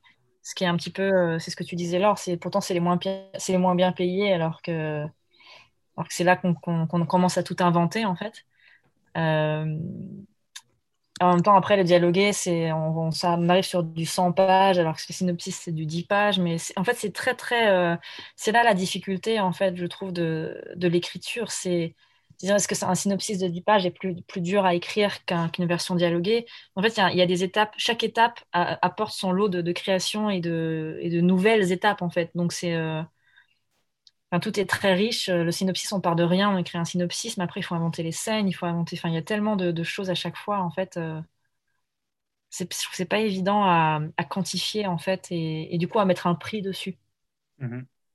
Oui, parce que c'est aussi une question qu'on. Non, mais vas-y, Sylvain, t'as l'air. Ouais, non, bah, c'est ça. Là, en fait, euh, le, le... à partir du moment où on parle de ces échéances et de tous ces de toutes ces étapes euh, et la rémunération qui va avec, la, question suivante, ce serait ça, c'est quoi le coût juste d'un scénario? Est-ce que ce qu'il faudrait un coût en dessous duquel euh, on, ne descend pas? Enfin, qu'est-ce que, comment vous vous estimeriez le, le coût de ce travail-là et comment ça peut s'ajuster au mieux au film, en fait, comment ça peut s'adapter au mieux à la typologie du film? c'est encore une fois, c'est très complexe. Moi, pour vous donner un exemple très très concret euh, pour les innocentes, euh, quand, on, quand, mon agent a commencé à, négocier le contrat, donc elle m'appelle et elle me dit euh, c'est un super contrat, c'est génial, Mandarin, il paye super bien les auteurs, de toute façon, il ne signe pas un scénario en dessous de 100 000 euros. Moi, je m'assois sur ma siège, je fais oh putain, 100 000 euros, c'est génial, premier scénario, tout ça. Sauf que du coup, pour rentrer dans les détails, parce que c'est important en fait, euh, les 100 000 euros incluaient le, les 10% de l'agent. Donc on faisait à 90 000. Il y avait une clause qui disait si un auteur euh, venait se rajouter au projet, euh, il y aurait, je crois, encore un, 10 000 pour l'auteur, ce, qui a, ce qui a été le cas avec Pascal Bonitzer. Donc on passe à 80. on est deux. Donc on passe à 40 chacune. brut. Donc on passe à 35 et quelques. Sachant que sur ces 35, c'est pas 35 à l'écriture. Il y en a à peu près, on va dire 60% pour l'écriture et 40% à la mise en production si le film se fait. Donc en fait, je crois qu'on s'est retrouvé avec 25 euh, 000 euh, euros à peu près, euh, on va dire net, je sais des chiffres à peu près, à peu près. Sauf qu'on a mis trois ans à écrire ce scénario. Donc au final, euh, on n'a pas, on pas touché 1000 euros par mois en fait. Euh, donc c'était peut-être même encore un peu moins, mais du coup, sur une somme qui paraît énorme au départ, finalement, sur le temps qu'on a passé sur ce scénario euh, et la façon dont sont gérées les échéances, finalement, on, on payait difficilement notre loyer et nos factures en fait. Donc c'est assez, on a mis 3-4 ans à peu près. Et après, une fois que le film se fait, tu touches à bah, la dernière échéance, donc d'un seul coup, tu as, plein de sous qui tombent. Mais dans les cas où le film ne se fait pas, et ça arrive souvent, du coup, tu te retrouves qu'avec une moitié de, l'argent prévu, et suivant le temps que tu mets pour écrire, euh, c'est assez complexe en fait de, de déterminer ce qui est juste ou pas, parce qu'il y a des fois, tu as des sommes énormes au départ, puis finalement, c'est tellement long et c'est tellement compliqué que, que tu t'y retrouves pas, donc il faut avoir plusieurs projets. Enfin, c'est euh, c'est des vrais sujets en fait. La rémunération des scénaristes, c'est pas évident à, quantifier et à gérer. Hmm. C'est pour ça qu'on essaie de verbaliser au mieux pour essayer de comprendre euh, hmm. exactement quel temps ça prend, quel argent, quel argent va au scénario. Parce que si, tu donnais, je sais pas, deux autres exemples par exemple, juste pour qu'on se rende compte d'un temps passé et d'une rémunération donnée. Euh, ben alors moi, c'est pas évident parce que la plupart des projets sur lesquels j'ai bossé, en tout cas qui se sont faits, c'était des, des, scénarios on spec. Donc, euh, le producteur est arrivé généralement euh, déjà d'une, enfin, c'était déjà assez avancé. Euh, la dernière vie de Simon qu'on a, qu'on écrit avec Léo, par exemple, on a bossé sept ans dessus avant de trouver un producteur. mais du coup, quand on a trouvé ce producteur, il nous a payé toutes les échéances d'un coup. Donc, il nous restait plus que la, dans la dernière version qu'on allait travailler ensemble avec lui à, rémunérer. Puis après, la partie mise en prod. du coup, on s'est retrouvé avec, je sais pas, 20 000 euros chacun d'un seul coup. C'était l'échéance signature, en fait, mais qui correspondait à toutes les versions qu'on avait faites avant. Mais en même temps, on avait bossé 7 ans dessus. Mhm. Donc ça correspondait pas, euh, mais en même temps, on va pas dire au producteur euh, paye-nous les 7 années euh, qu'on vient de sur lesquelles on vient de bosser. il n'y a pour rien si on a mis 7 ans, mais on a aussi mis 7 ans parce qu'on n'a pas travaillé à plein temps dessus, justement parce qu'on n'était pas payé. Enfin, c'est tout un. c'est un gros bordel en fait. Mm. Il, faut, il faut, manger, donc il faut accepter les trucs où tu es payé. C'est ça, c'est ça ce qui est compliqué en fait, je trouve, c'est de, c'est qu'une somme d'argent comme ça en soi, ça veut rien dire. C'est, il faut forcément voir ça par rapport au temps qu'on va mettre à travailler. Il y a des films, enfin des projets, tu peux un peu prévoir à l'avance qui vont être plutôt longs et costauds à écrire. Je sais pas, moi, par exemple, tu te lances sur un truc. Euh, qui se passe au 15e siècle en Nouvelle-Zélande, tu dis, oulala, là, là, il va falloir se documenter. Euh, pour plein de raisons, il y a des projets dont on peut supposer, a priori, qui vont être longs et compliqués à écrire. Après, parfois, il y a des projets qui s'avèrent en cours de travail euh, longs et compliqués à écrire pour tout un tas de raisons. Et quand on signe le contrat, euh, un contrat à, je sais pas, 30 000 euros, 40 000 euros, peu importe, on ne sait pas pendant combien de temps on va travailler. On ne sait pas combien de temps il va se passer entre deux échéances. Une échéance de 5000 euros, par exemple, pour la remise du synopsis, ça peut paraître pas mal, mais s'il se passe six mois entre la remise du synopsis et l'échéance d'après, euh, remise du traitement, par exemple, bah, 5000 euros pour six mois, ça commence à être un petit peu difficile. C'est pas, voilà. Donc, c'est, c'est très compliqué euh, de, d'anticiper cette question du temps. Euh, et puis, il y a aussi la question de de l'économie du film. Et ce qui est compliqué, c'est que les, les, techniciens, quand ils sont embauchés, on connaît déjà l'économie du film. Le film est financé, on sait déjà si c'est un film annexe 3 ou pas. Euh, donc on négocie et on discute sur un, financement qui est fait. Nous, quand on arrive, les scénaristes, alors évidemment, on peut un peu deviner, euh, entrevoir ce que sera l'économie du film, mais il y a quand même, euh, il y a quand même une, une marge, quoi. Enfin, on ne sait pas exactement. Et euh, enfin, moi, en tant que scénariste, j'ai pas envie de, de, de, saigner un film, euh, de, de, gagner très très bien ma vie si je sais qu'après, derrière, euh, les, les, gens vont, les techniciens vont travailler pour rien. Et inversement, enfin, ça m'est arrivé de d'écrire des films et puis de réaliser à la fin du tournage qu'en fait j'avais gagné moins euh, qu'un Perchman, alors que le Perchman il fait deux mois de tournage et moi j'ai écrit pendant un an et demi. Et en plus le Perchman il va avoir des, il, est intermittent et pas moi. Du coup voilà, je trouve que tout ça est très compliqué à prendre en compte. Moi la seule solution que je vois pour euh, pour euh, prendre en compte l'économie du film, c'est de, de demander à avoir une clause d'indexation sur le financement dans son contrat. Je trouve ça juste, je trouve ça, enfin, je trouve ça juste pour tout le monde en fait. Et, et maintenant, je le, enfin, j'exige d'avoir cette clause-là à chaque contrat c'est-à-dire un pourcentage qui euh, définit euh, la part consacrée à l'écriture sur la part euh, du budget. C'est-à-dire que j'ai un minimum garanti, et, mais le contrat précise qu'au-delà d'un certain financement, enfin si tout d'un coup le financement du film était, enfin, dépasse tel montant, je touche un pourcentage, et puis il peut y avoir plusieurs marches comme ça. Voilà. tu, les vois, tu les vois redescendre les pourcentages? Question. Pardon? Tu vois redescendre les pourcentages, enfin, tu les... parce qu'après, euh, l'indexation, je trouve que c'est un... Bah, c'est quand même euh, une belle avancée, enfin, c'est quelque chose qui, grâce aux syndicats aussi, euh, de, plus en plus, est de plus en plus reconnu par les producteurs et beaucoup, et beaucoup demandé. ce qui est complexe, c'est évidemment que le budget du film c'est, est pas forcément transparent. Enfin, en tout cas, de faire redescendre ce pourcentage n'est pas forcément évident. Toi, tu as, pu avoir les retombées de, de tes indexations? Euh, peut-être pas à chaque fois, mais quand même euh, quasiment à chaque fois, je pense, ouais. Mm. J'aime entendre ça. Bah, après, c'est sur la, rémunération aussi euh, minimale, c'est des, c'est un travail que font les, syndicats. Enfin, je sais que c'est un travail sur lequel est penché le SCA depuis, depuis un moment, justement, de se dire, évidemment, euh, toute écriture pour tout type de production, enfin, on ne peut pas faire de, de moyenne. Enfin, il faut que ça dépende de l'économie du film, mais est-ce qu'il n'y a pas un minimum? euh,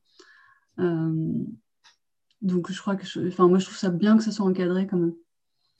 On, fera un petit point après donc avec euh, Zoé Vitok qui est dans le groupe euh, auteur, la SRF, et qui effectivement discute avec le SCA et qui pourra résumer ces questions d'indexation et effectivement de, de retomber, euh, de des recettes et de la manière dont, euh, dont on se positionne à cet endroit. Mais l'indexation nous paraît une vraie avancée, très clairement. Peut-être juste pour, pour clore la question financière, s'ajoute à tout ça, on est d'accord, les aides à l'écriture qui sont demandées, co-demandées, réparties un peu dans la façon dont le réalisateur remplit son dossier, parce que là, c'est un peu hors cadre, on a le sentiment.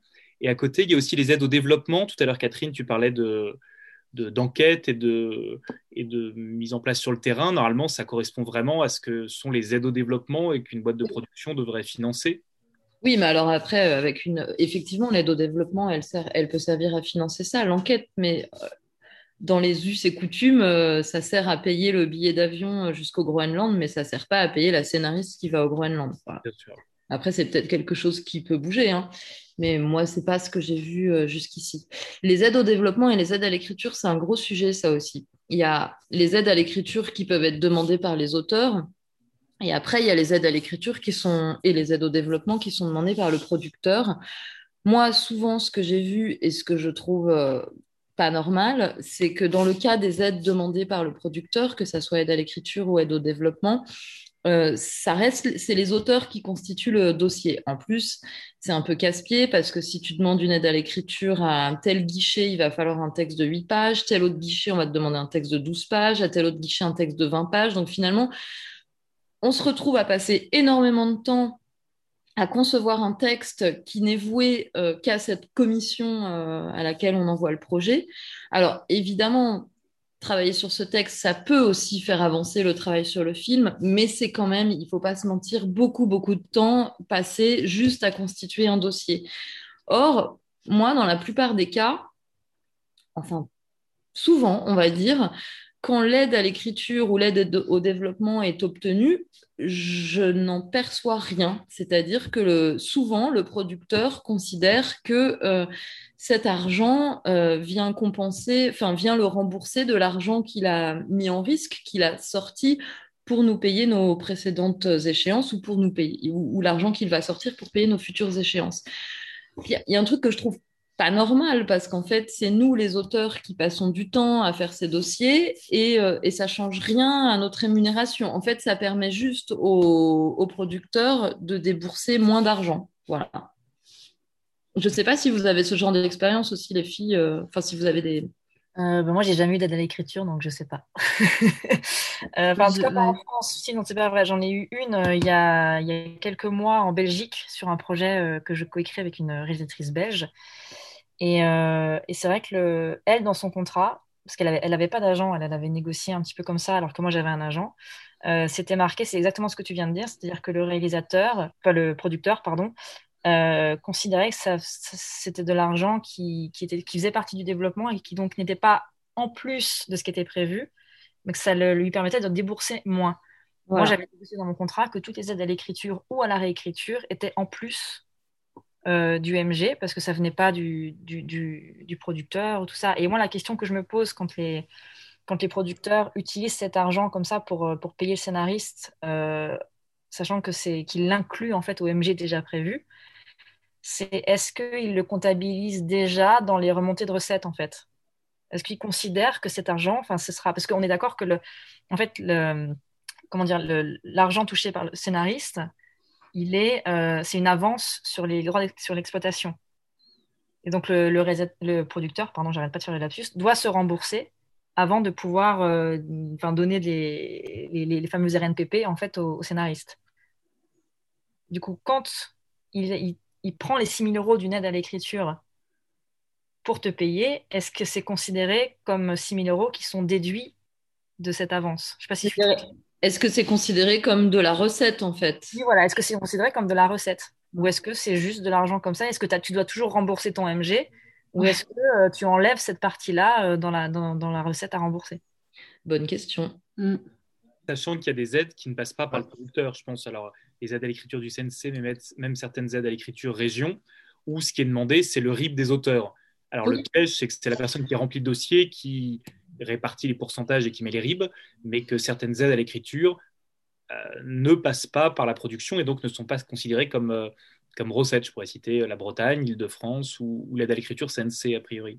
Je pense que c'est une vraie question de savoir, est-ce qu'on, est-ce qu'on, en tout cas, de, de, de, savoir qui, qui touche les, aides et que si c'est, si c'est potentiellement les producteurs, qu'il y ait au moins une vraie discussion euh, avec, euh, avec l'auteur, le co-auteur là-dessus. Savoir si c'est considéré comme un bonus ou si c'est considéré euh, comme quelque chose qui vient, voilà, prendre le risque. Enfin, moi, j'ai eu une très mauvaise expérience et suite à ça, j'ai eu cette discussion tout le temps. pour essayer de prévoir la suite, parce que j'ai eu un producteur qui déposait, enfin qui m'a dit on dépose demain, et je dis ouais d'accord super, et je dis juste une question si on a cette aide, je suis en train de faire des dossiers comme toi, Catherine, euh, avec des nombres de pages ahurissants, enfin bon, ça prend du temps. Et si on l'a, est-ce que, est que je touche de l'argent? Et là, il me dit, ah bah non, non, pas du tout. Et du coup, je dis, bah, je ne dépose pas ce dossier, je, je ne le signe pas. Bon, j'étais pas de très bonne humeur. Euh, mais bon, après, j'ai appris qu'il avait déposé quand même, et j'ai quitté le projet. Enfin, c'est une très, très mauvaise expérience. Euh, il a signé à ma place. Mais ça, pour un notaire, en plus, c'est vraiment terrible d'entendre un truc pareil. Et donc, à partir de là, en fait, j'ai toujours euh, posé la question au producteur sur les aides. Et, donc, et ça aussi, en fait, c'est contractuel, en fait, comme disait Sabrina. Donc, après, c'est aux auteurs euh, de bien être au courant euh, et, de, et de le préciser dans les contrats et de ne pas avoir peur, en fait, d'être un peu ennuyeux sur cette étape et un peu long. Il faut savoir aussi qu'on est long quand on demande ça, parce qu'il y a souvent un réalisateur, une actrice qui attend qui a envie de travailler et tout ça. Et on est là à poser des clauses. Et s'il est en fait jeune réal, premier long par exemple, il les connaît pas forcément bien et il peut se dire assez vite qu'on est euh, justement la matérialiste de, service euh, qui vient et qui passe beaucoup de temps sur le contrat. Euh, mais en fait, il faut absolument le prendre. ça permet après d'être assez serein, quoi. Enfin, un petit peu. Je crois que Zoé, tu voulais ajouter quelque chose. Ouais, Zoé, tu... Zoé, ce qu'on a. Ouais. Aurélien, tu peux donner la parole à, Zoé? Bon, je vais. Euh, non, mais je, en fait, il euh, faut savoir que tout ce que vous évoquez là, évidemment, ce sont des discussions euh, qu'on touche de très près dans euh, les accords interpro qui sont en train de se définir entre justement les auteurs et euh, les producteurs. Donc ces accords, euh, évidemment, ils sont, ils sont là pour protéger, on va dire, les auteurs les plus fragiles, que ce soit donc les, les, les scénaristes, les co-scénaristes ou les réalisateurs écrivants, surtout les jeunes qui rentrent, qui ont donc moins de on va dire moins de, force et de, pouvoir en tout cas euh, par rapport à un producteur. Euh, et, ça se fait évidemment dans l'idée dans la bonne entente avec à la fois les producteurs et euh, ça permet aussi de poser à plat toutes ces discussions dont on discute de relations entre réalisateurs, écrivains ou, ou et, et co-scénariste.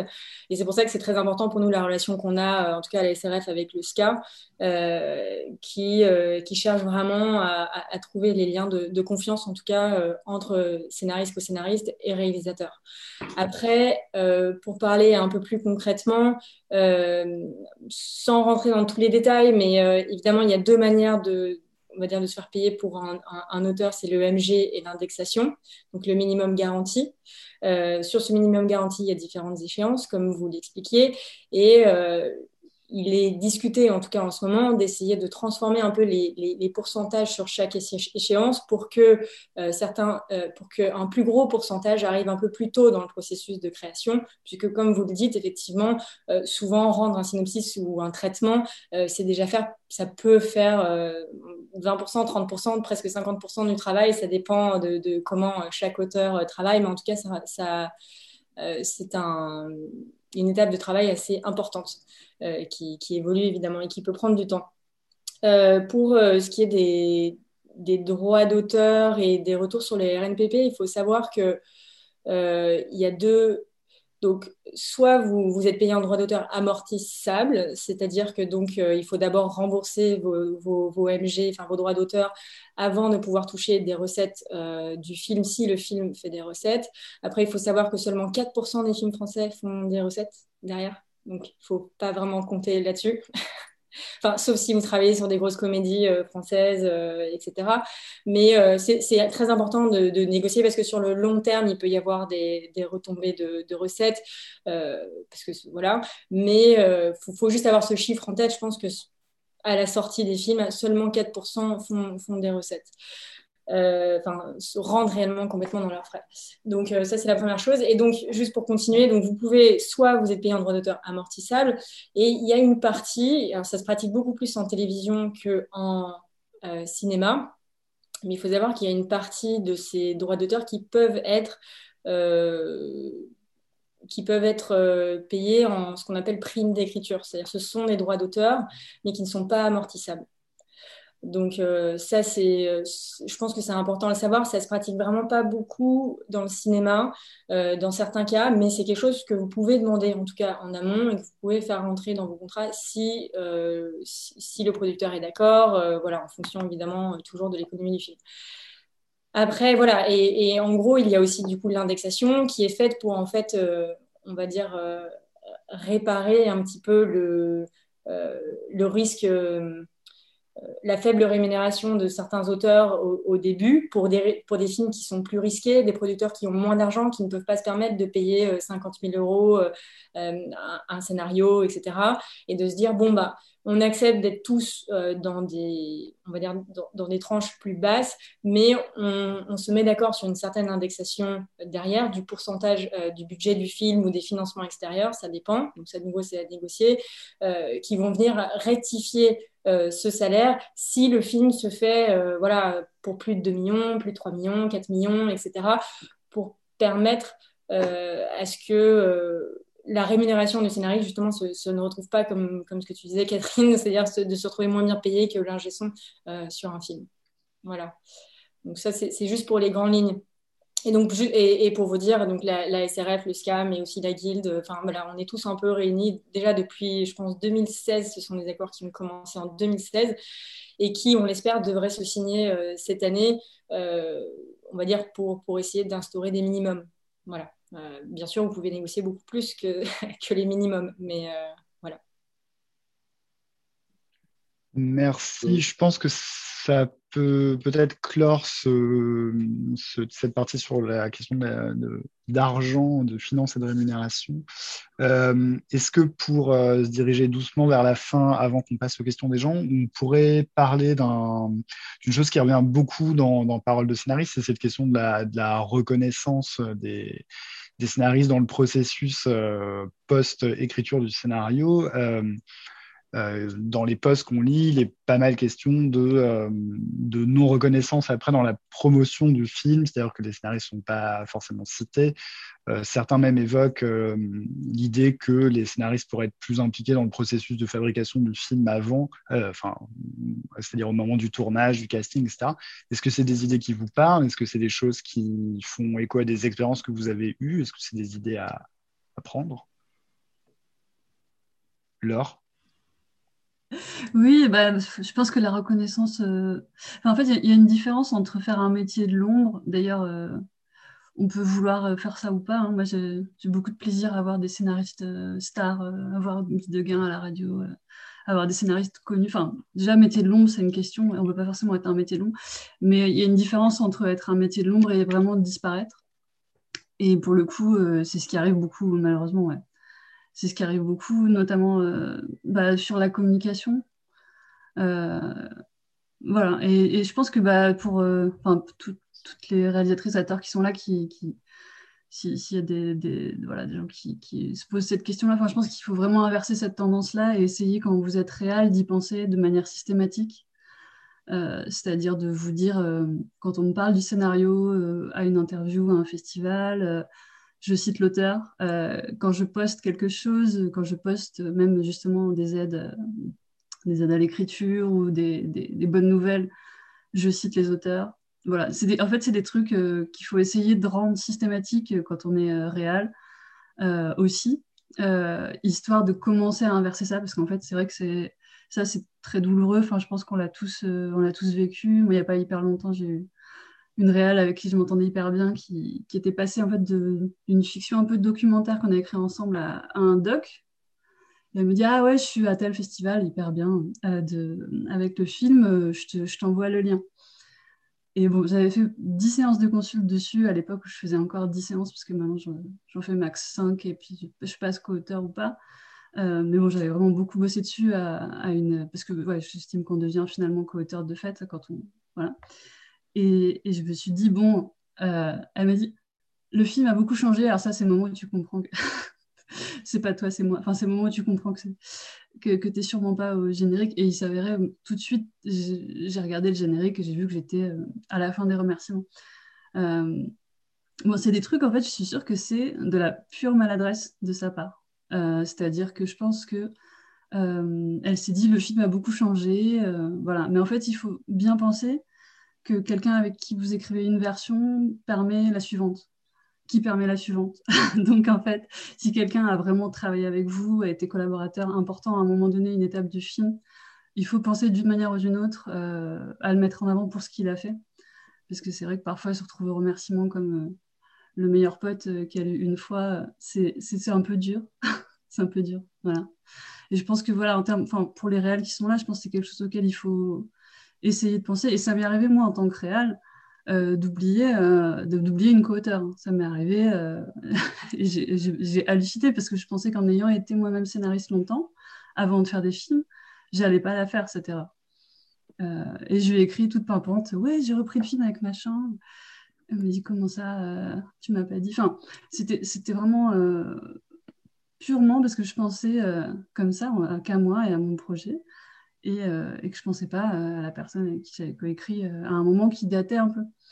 Donc, faut bien avoir ça en tête à chaque fois que quelqu'un vous aide, de, de, le mettre en valeur un maximum. Voilà. Je sais pas ce que vous en pensez, Lisa. Moi, sur la, question de la reconnaissance, euh, alors pour revenir sur une, partie de ta question, euh, moi que le réalisateur euh, ne me sollicite pas pour avoir mon avis au casting, au montage ou ne me propose pas de venir sur le tournage, honnêtement, pour moi, ça veut dire qu'il en a pas, il en ressent pas le besoin et c'est pas grave en fait. Enfin, euh, après, euh, sur sur Sherazade par exemple, j'ai adoré euh, regarder avec Jean Bernard les essais des, des comédiens qui avaient fait les callbacks. souvent, j'aime bien venir voir le film en cours de montage parce qu'on est sur des questions de récit et, et donc je trouve que c'est intéressant en tant que scénariste et que j'ai quelque chose à apporter. Après, si on me le propose pas, je m'en fiche. C'est pas à cet endroit-là que je me sens maltraitée. Là où je peux me sentir maltraitée, c'est par exemple quand un réalisateur dans son dossier de presse ou ailleurs va parler de son travail d'écriture en disant je. J'ai l'impression que euh, le réalisateur ne, ferait pas ne parlerait pas du montage en disant je. Il, dirait on et peut-être même qu'il citerait le nom du monteur. J'ai l'impression qu'il y a souvent un, beaucoup de réalisateurs et réalisatrices, encore une fois, pas tous, pas toutes, un besoin de, s'approprier euh, l'entièreté du, scénario, en fait, du statut d'auteur. Et ça peut être très blessant. Ça peut être très blessant, d'autant que nous, les scénaristes, on, comme on le disait tout à l'heure, on, on travaille au coup de cœur sur le projet, on peut travailler des mois sans être payé, on peut, euh, à une heure du mat, euh, se relever pour euh, écrire une idée qu'on vient d'avoir. Enfin, c'est presque une religion, en fait. Et, du coup, ouais, c'est dur d'être invisibilisé comme ça une fois que le film est terminé. Zut, je voulais dire un autre truc, mais j'ai oublié. Bon, ça me reviendra, du coup, je laisse la parole à Sabrina. Merci. Bah, de toute façon, je vais, enfin, je vais rebondir sur ce que vous avez dit. Enfin, le, ce qui est blessant, en fait, c'est pas forcément de ne pas être mis en avant ou de ne pas être euh, dans la lumière. Ou moi, je demande pas être au JT de TF1. Hein, c'est pas mon truc, hein, c'est pas le truc. Mais c'est ce que tu disais, Laure, c'est exactement ça. Il y a une différence entre être dans le métier de l'ombre et être complètement invisibilisé et ne pas exister, en fait. Et euh, ce qui est très, très dur, c'est de quand on travaille pendant des années sur un scénario et qu'au final, euh, que ce soit le réalisateur ou la presse, tout ça, encense le scénario en l'attribuant à quelqu'un d'autre. C'est d'une violence en fait euh, terrible. Moi, je l'ai vécu à plusieurs niveaux, euh, pas souvent heureusement, mais le plus dur, c'est vraiment la presse en fait, parce que eux, ils, enlèvent systématiquement.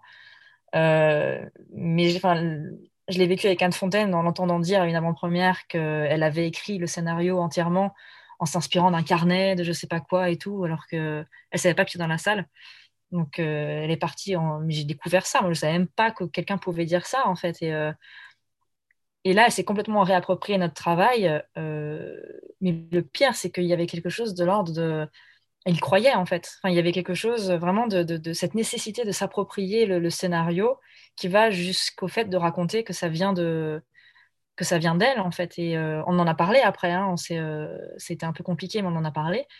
Et j'ai pas senti en elle quelqu'un qui voulait manipuler, qui était vraiment. Euh, et c'est en ça que, par exemple, que Parole de scénariste est anonyme, parce que le but c'est pas d'aller taper sur un réalisateur qui dit ça, c'est que je pense que eux-mêmes, d'une certaine manière, sont victimes d'un système qui leur impose d'être co-auteurs, mais co-auteurs dans le mode euh, scénariste en fait. Il y a quelque chose qui qui ne valorise pas non plus le réalisateur s'il n'écrit pas.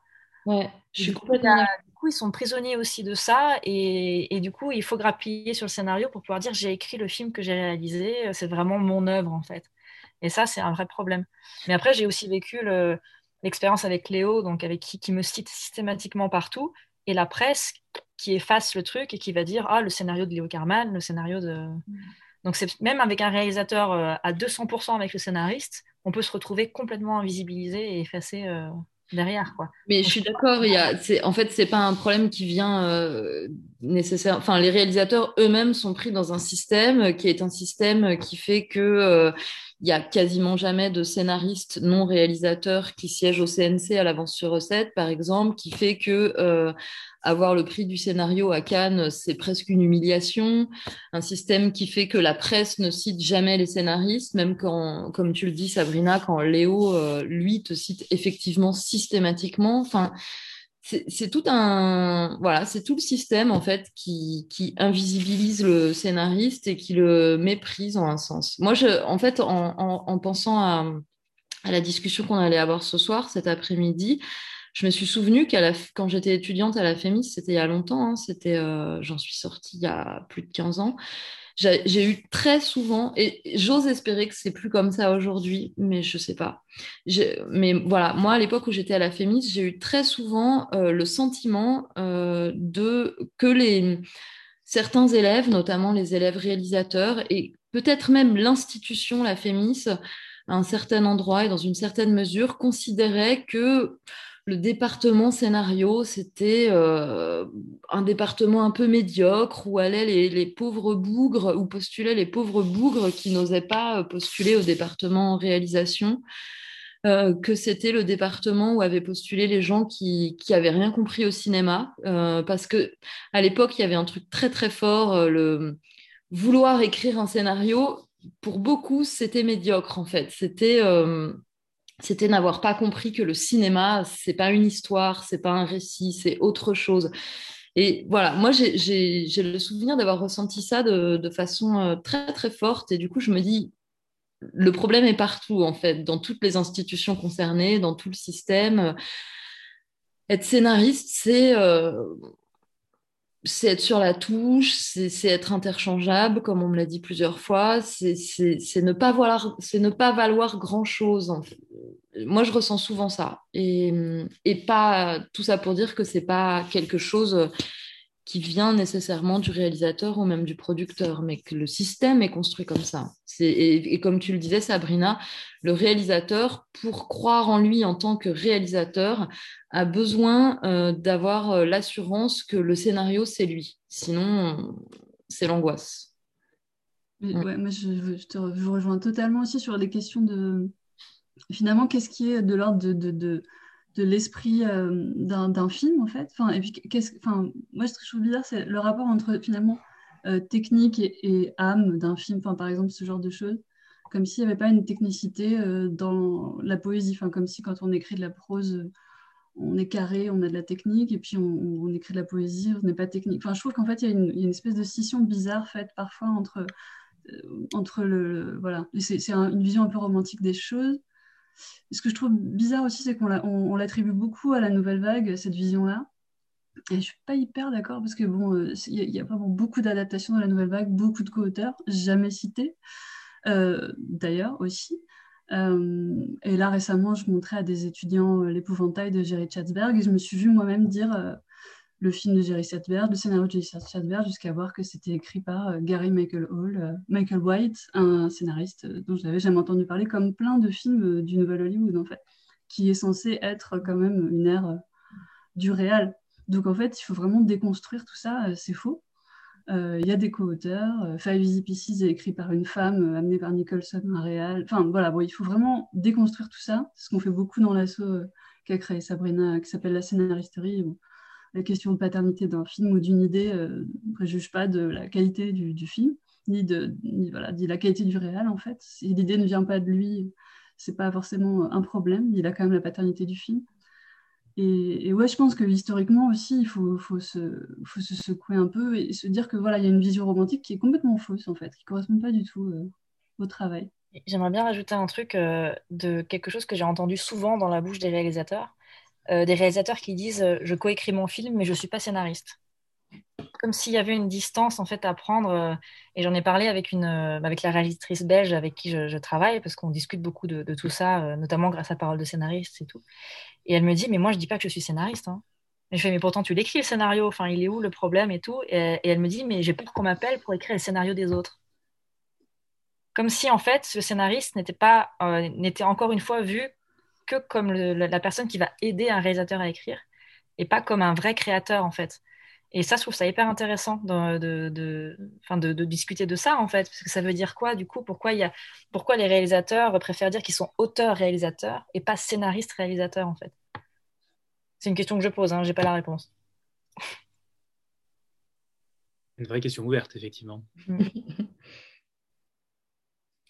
Euh, Aurélien, on peut peut-être donner la, parole à, Zoé, et après, on va pouvoir ouvrir, en fait, à tout le monde pour ouvrir aux questions de, tous ceux qui nous ont suivis jusque-là. Oui, euh, non mais alors moi j'avais euh, j'avais une question en fait pour vous, mais, mais aussi par curiosité parce que c'est une notion qui est assez dure à définir euh, dans le cadre de ces accords justement, mais sur cette notion de, paternité se pose souvent la question aussi de peut-être essayer de la définir à partir d'un certain nombre d'échéances, de rendus. Euh, parce qu'effectivement, en fait, il y a aussi une problématique. Il faut savoir que les producteurs parfois se retrouvent avec des projets sur lesquels ils ont investi et des auteurs qui sont tout d'un coup en désaccord sur, euh, en désaccord sur euh, bah, leur paternité ou maternité du projet et donc des menaces de tout simplement bloquer le projet. Donc, il faut penser tant entre auteurs que aussi pour les auteurs par rapport aux producteurs, etc., à peut-être essayer de définir cette paternité, ou en tout cas une sorte de minimum garantie de, paternité, pour aussi parfois éviter que des euh, gros auteurs stars qui arrivent comme des consultants, tout d'un coup prennent euh, une forme de paternité sur le projet alors que c'est presque du one shot. Voilà, donc je suis un peu curieuse d'avoir votre avis là-dessus.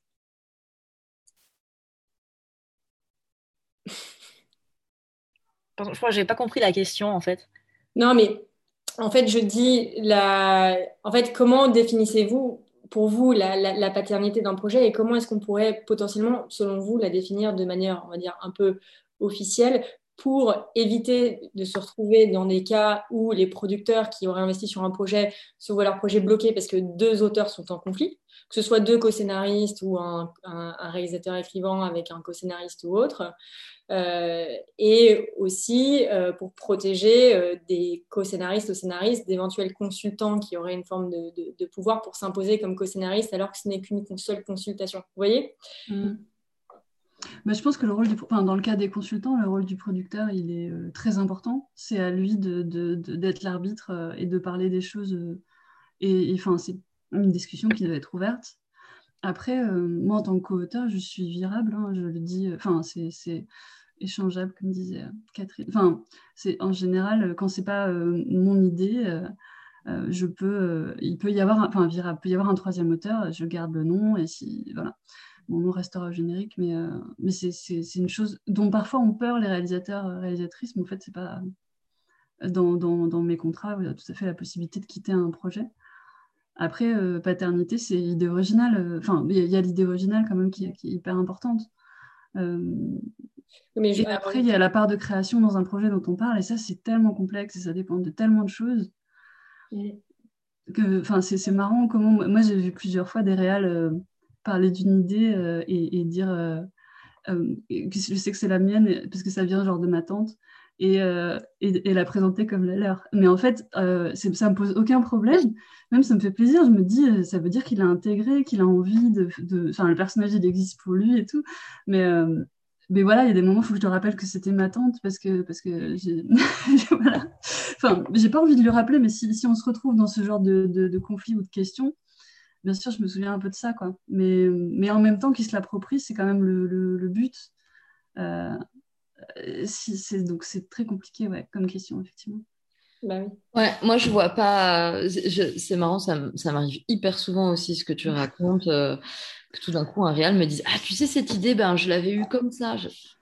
Ou enfin, qu'un réalisateur ou une réalisatrice ait vraiment besoin de, s'approprier ton idée, la digérer et, se, et la recracher en se racontant que ça vient de lui. Bon.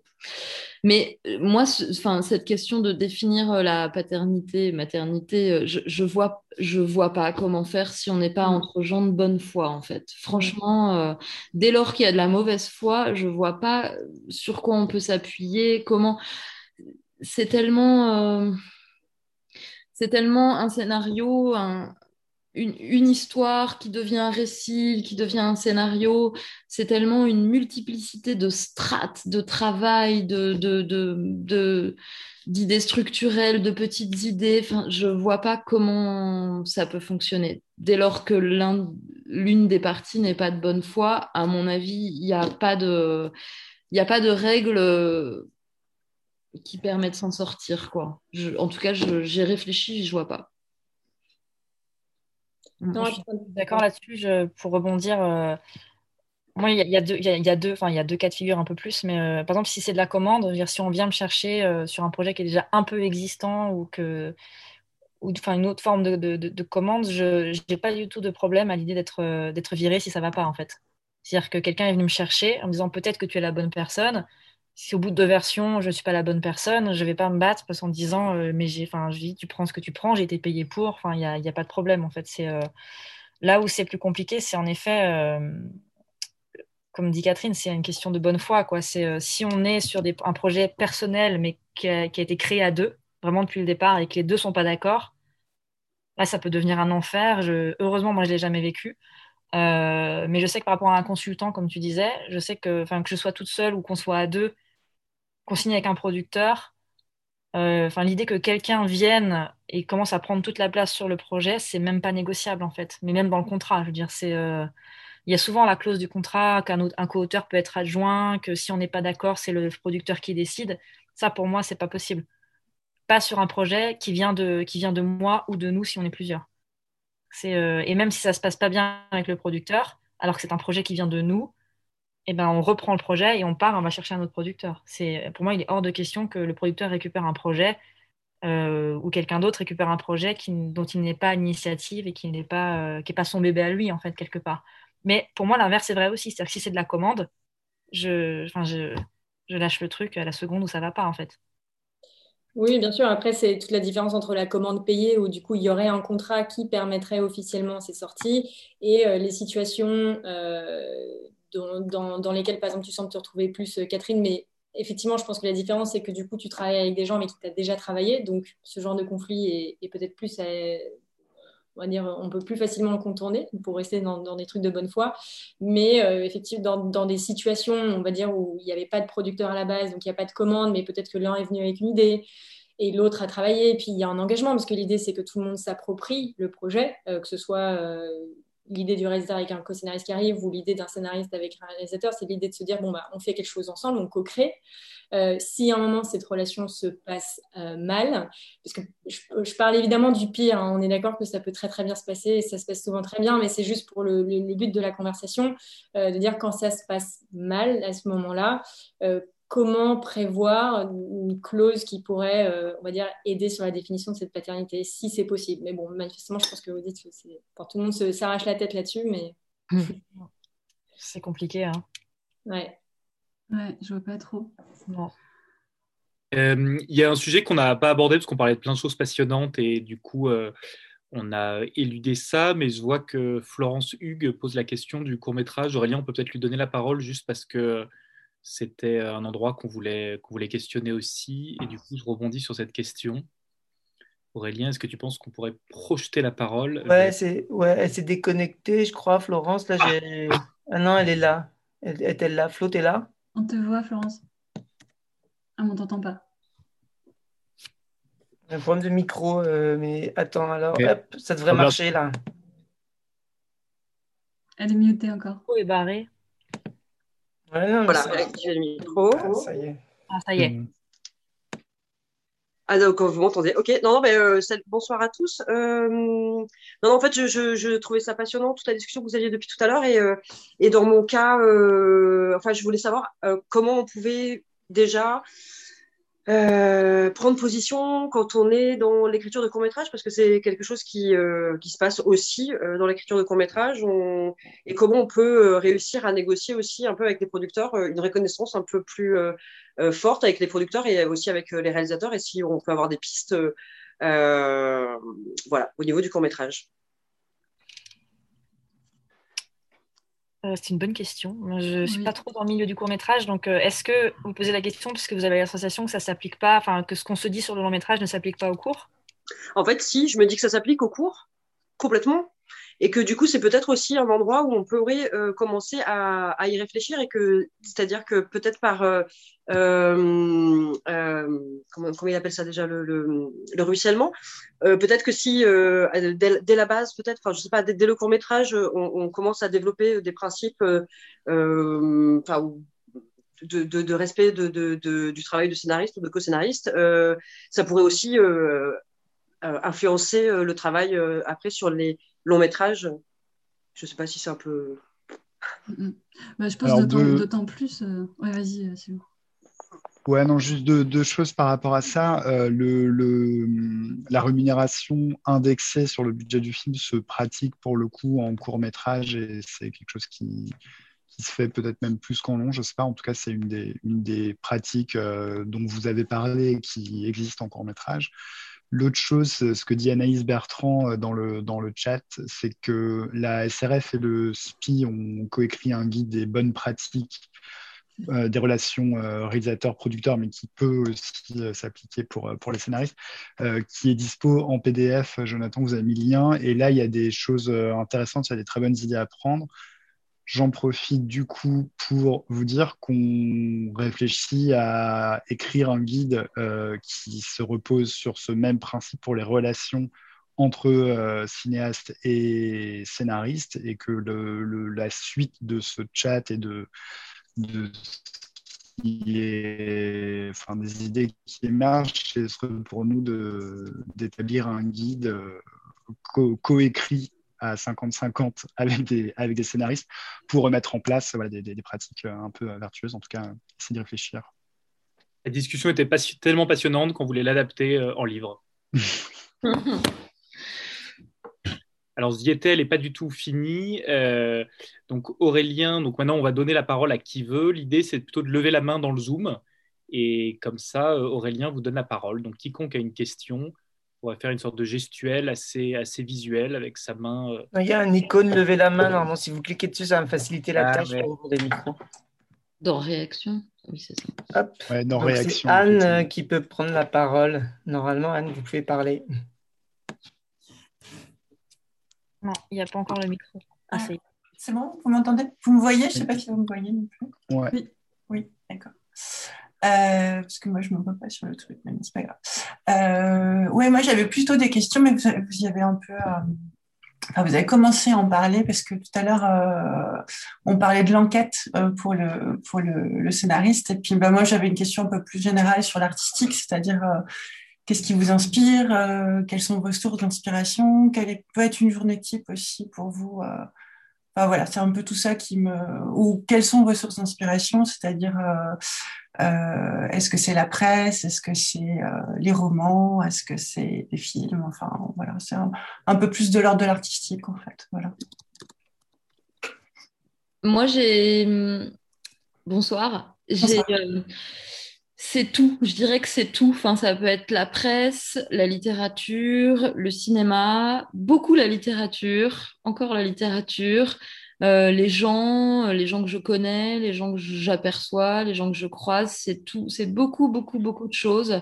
C'est tout ce qui me traverse, me touche, m'émeut, et, j'ai besoin de moi, pour chaque, chaque film que j'écris, j'ai besoin de convoquer euh, énormément de choses, en fait énormément de bouquins, de films, de souvenirs de conversations, de, personnalités de tel ami, de telle connaissance. Enfin, je, vais convoquer tout un tas de choses comme ça. Ça va faire une sorte d'énorme euh, galaxie de matière euh, qui va me, nourrir euh, tout au long du travail.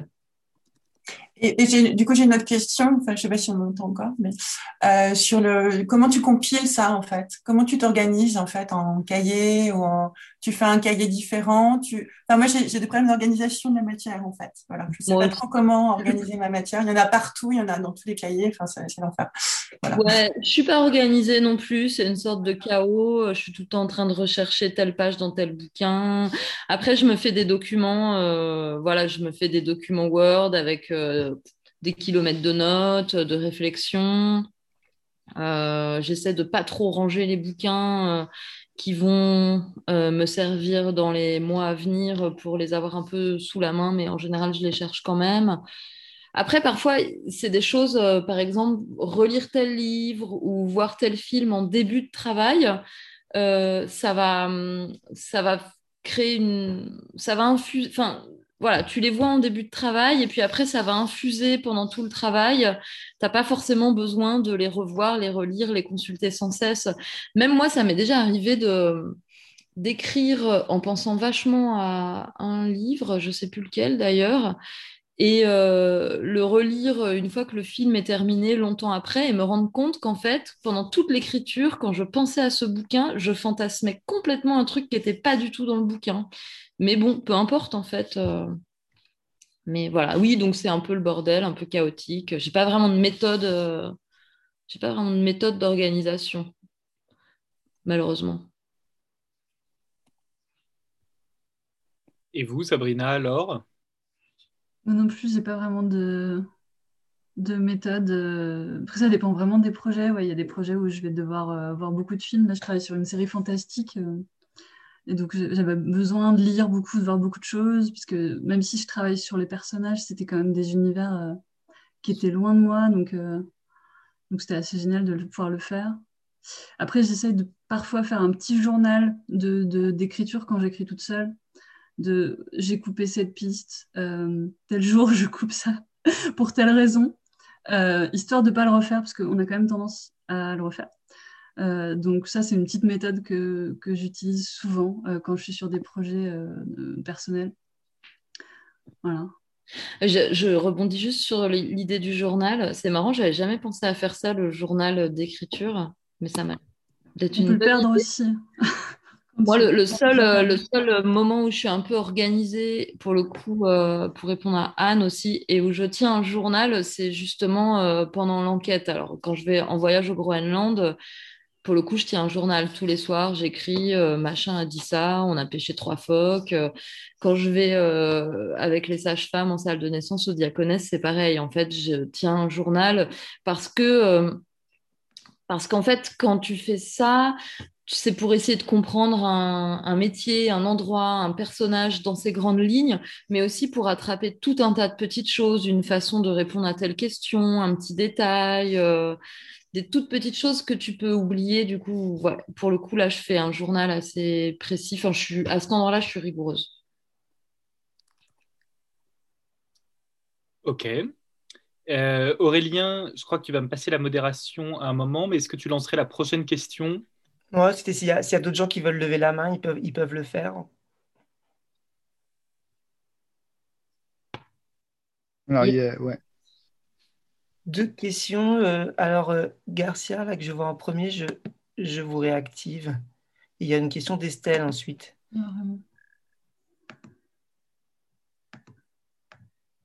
Euh, vous pouvez parler, je ne sais pas qui est la personne qui s'appelle Garcia, mais vous pouvez parler. Jean Raymond. Ah. Bonjour. Euh, c'est alors c'est un constat dont je ne suis pas tout à fait sûr qu'il soit juste.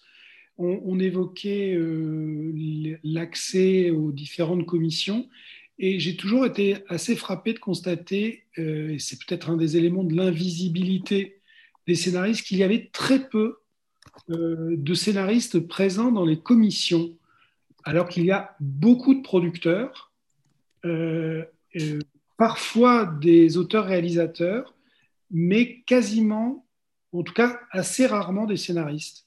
Est-ce qu'il y a une explication à ça? Est-ce que, est que vous êtes sollicité? Est-ce que vous êtes saisi de cette euh, problématique dont je ne suis pas sûr qu'elle soit tout à fait juste? Ça relève plus du ressenti qu'autre chose. Vous voulez dire dans les jurys ou, ou très peu de scénaristes qui viennent présenter le, projet non, au, sein, au, sein, de la commission. J'ai ah, rarement été confronté à des, à des commissions euh, où il y avait euh, une, présence euh, significative de, de, scénaristes, alors même qu'il n'est pas rare de compter deux, voire trois producteurs ou productrices parmi cinq ou sept membres d'une commission. Ah ben, entièrement d'accord. Enfin, mm. on est très très peu sollicité pour siéger dans les commissions. Des, des, enfin, et en plus, enfin, je sais pas. Je, moi, je suis souvent. bon, après, c'est peut-être j'ai un peu honte de l'avouer, mais euh, je, suis, souvent assez vexée de voir que, par exemple, à l'avance sur recette, euh, vont siéger des gens qui ont, beaucoup, beaucoup moins d'expérience euh, de lecture et, d'écriture que moi, mais qui sont réalisateurs. Et, mais il n'y a jamais de scénariste. Ou alors, on va les mettre dans des commissions un peu, un, peu plus périphériques. Mais oui, effectivement, je, ça c'est le CNC hein, ou, les autres institution, mais moi je trouve aussi que c'est effarant à quel point le métier est complètement invisibilisé euh, au niveau des commissions, alors qu'il s'agit quand même de, lire un scénario et, d'être capable d'en penser quelque chose et d'en parler. Donc le scénariste est quand même quelqu'un euh, qui est armé pour ça, quoi. Donc je comprends pas. Mais est-ce que ça ne fait pas partie euh, du côté du SCA ou de la guilde d'une revendication auprès des différentes instances On mm. croit que c'est Jonathan qui parlait des aides régionales. Euh, là aussi, je, disais tout à l'heure dans le cours du chat, je suis très surpris de constater qu'un scénariste seul ne puisse pas solliciter une région. Le, le on-spec, je n'étais pas très familier de, du terme qu'utilisait Sabrina, mais je trouve que on voit bien qu'il y a une nouvelle génération, il y a des, il y a, des, des, scénaristes qui sont strictement scénaristes et ceux-là n'ont pas accès euh, à des aides à l'écriture. Je, trouve ça assez confondant en fait. Et j'aime ça. Pardon. Je vous en prie. Non, j'allais répondre, pardon, de même quand ils ont accès, ils l'ont rarement en fait. Moi, je me suis, suite à ma petite mésaventure du CNC, j'ai regardé en fait toutes les aides qui avaient été euh, allouées à l'aide à l'écriture et à la réécriture euh, sur les, dernières années. Euh, donc, j'ai pas les chiffres en tête là parce que j'ai pas pensé à les regarder avant, mais je crois que, disons que sur à peu près 400 ou 500 projets aidés, je crois qu'il y en avait 6 euh, qui étaient euh, donnés à des scénaristes seuls. Et sur ces scénaristes qui ont présenté le projet seuls, il y en a la moitié qui ont quand même réalisé le film. Donc on est sur des, proportions, mais absolument, euh, absolument ridicules en fait. Et, et je ne sais pas pourquoi. Je sais pas. Est-ce que c'est juste parce qu'il n'y a pas de réalisateur? Est-ce que même dans l'inconscient, il y a quelque chose qui joue aussi du fait de ne pas donner. Alors qu'on parle vraiment d'aide à l'écriture et à la réécriture? Je pense que les institutions. Non, non, je me suis retrouvée parfois en commission d'aide à la réécriture euh, avec la, avec la, la, co-scénariste et future réalisatrice, et on nous posait des questions sur la musique du film, sur euh, des trucs, mais j'ai envie de dire, mais que, que je, d'où on nous parle de musique alors qu'on est en train de travailler sur le scénario, en fait. Et même si je peux comprendre qu'on ait envie de se projeter sur ce que va être le film, mais que ce soit à l'avance sur recette ou à l'aide au développement, éventuellement, mais à, l'aide à l'écriture, enfin, c'est quand même frustrant quand tu es scénariste de ne pas pouvoir défendre la dramaturgie et le scénario devant une commission qui te pose des questions sur, le, sur des choses qui n'ont pas, de, pas lieu d'être pour le moment en tout cas. Il y a même, il y a, il y a même des, des, des, dispositifs où, euh, euh, dans le cadre d'une demande d'aide à l'écriture ou à la réécriture, on vous demande le budget de production du film, ce qui est quand même assez insensé. Je pense qu'il y a beaucoup de méconnaissance aussi euh, de la part des institutions. Euh, le CNC, c'est pas exactement ça, je pense, mais euh, notamment en région, moi j'ai pu remarquer parfois que c'était juste qu'il n'y avait pas, ou sur des plus petites institutions, qu'il n'y avait pas reconnaissance de, enfin, il n'y avait pas connaissance en fait de ce que c'était que le métier. Par exemple, j'ai discuté il n'y a pas longtemps avec quelqu'un de région qui me dit ouais, on veut créer quelque chose pour l'émergence des, des, scénaristes. Qu'est-ce qu'on pourrait leur, leur offrir Et j'ai dit de l'argent. Euh, parce, que, bon, bah oui, enfin, sélectionnez-les, donnez-leur un peu d'argent pour écrire des trucs. Enfin, c'est la base, on a besoin d'argent pour travailler, pour payer son loyer, d'autant plus quand on est étudiant. Et il me dit, ah non, on va plutôt les envoyer en festival. Enfin, et il y avait quelque chose sur, qui était toujours très, très romantique, en fait, sur le rapport euh, aux auteurs. De, de, voilà, ces auteurs n'avaient pas besoin d'argent, ils avaient besoin de, je sais pas quoi. Mais et je trouve que dans les commissions aussi, souvent, c'est simplement que les membres des commissions ont entendu parler des réalisatrices, des réalisateurs, des producteurs, mais ils n'ont pas entendu parler des scénaristes. Donc, ils ne pensent pas euh, à demander à, un scénariste de siéger, parce que tout simplement, ils ne connaissent pas leur nom ou c'est pas remonté justement par la presse. Mais je suis d'accord qu'il y a un vrai travail à faire, en fait, pour que, pour que justement eux soient bien au, courant, qu'ils aient des listes de... de enfin, les scénaristes français, il n'y en a pas non plus 25 000, hein, j'ai des listes, de, se dire, tiens, il nous faut au moins un scénariste par commission, euh, ou en tout cas, euh, on aimerait valoriser ça, donc euh, faisons-le. Je pense qu'il y a un truc à faire, effectivement. Que Catherine dise ça, moi, ça me choque quand même. Parce que bon, avec la reconnaissance que tu as, je suis surprise que, que tu ne sois pas appelée beaucoup plus à siéger. Moi aussi. Mais je suis, je suis pas sûre que ça soit parce qu'ils connaissent pas nos noms. Hein. Moi, je, je, me demande si c'est pas parce que c'est juste plus prestigieux d'avoir des réalisateurs et des producteurs dans une commission. Enfin, que... Non, mais c'est sûr, ça, ça, dépend des institutions, je euh, pense. Je sais pas, je sais pas. Mais... Après, moi, je me, je me, pose la question aussi de la, de la quantité de travail que ça demande. Moi, je sais que je l'ai fait, euh, on m'avait demandé, on m'a demandé plusieurs fois et je l'ai fait une fois euh, pour le, je crois que c'était l'avance sur recette je l'ai fait qu'une fois, en fait. Enfin, c'était tellement de projets à lire, tellement de. Tout en étant, je crois, je, enfin, je suis même pas, je suis même pas sûre que c'était payé ou alors c'était vraiment tout petit. Et le temps que ça me prenait, en fait, que j'utilisais du coup à ne pas écrire et à ne pas euh, faire mon métier, il y avait une partie de moi qui disait, mais j'ai envie d'y être parce que j'ai envie de participer. Et l'autre qui disait, mais c'est proportionnellement, en fait, ça, je m'y retrouve pas, en fait. Oui. Euh, c'est aussi, peut-être, qu'il y a une façon d'organiser ces commissions qui est aussi assez complexe. Moi, je connais des scénaristes qui ont été, euh, à qui on a demandé et qui lui disaient Mais je peux pas, moi, c'est trop de.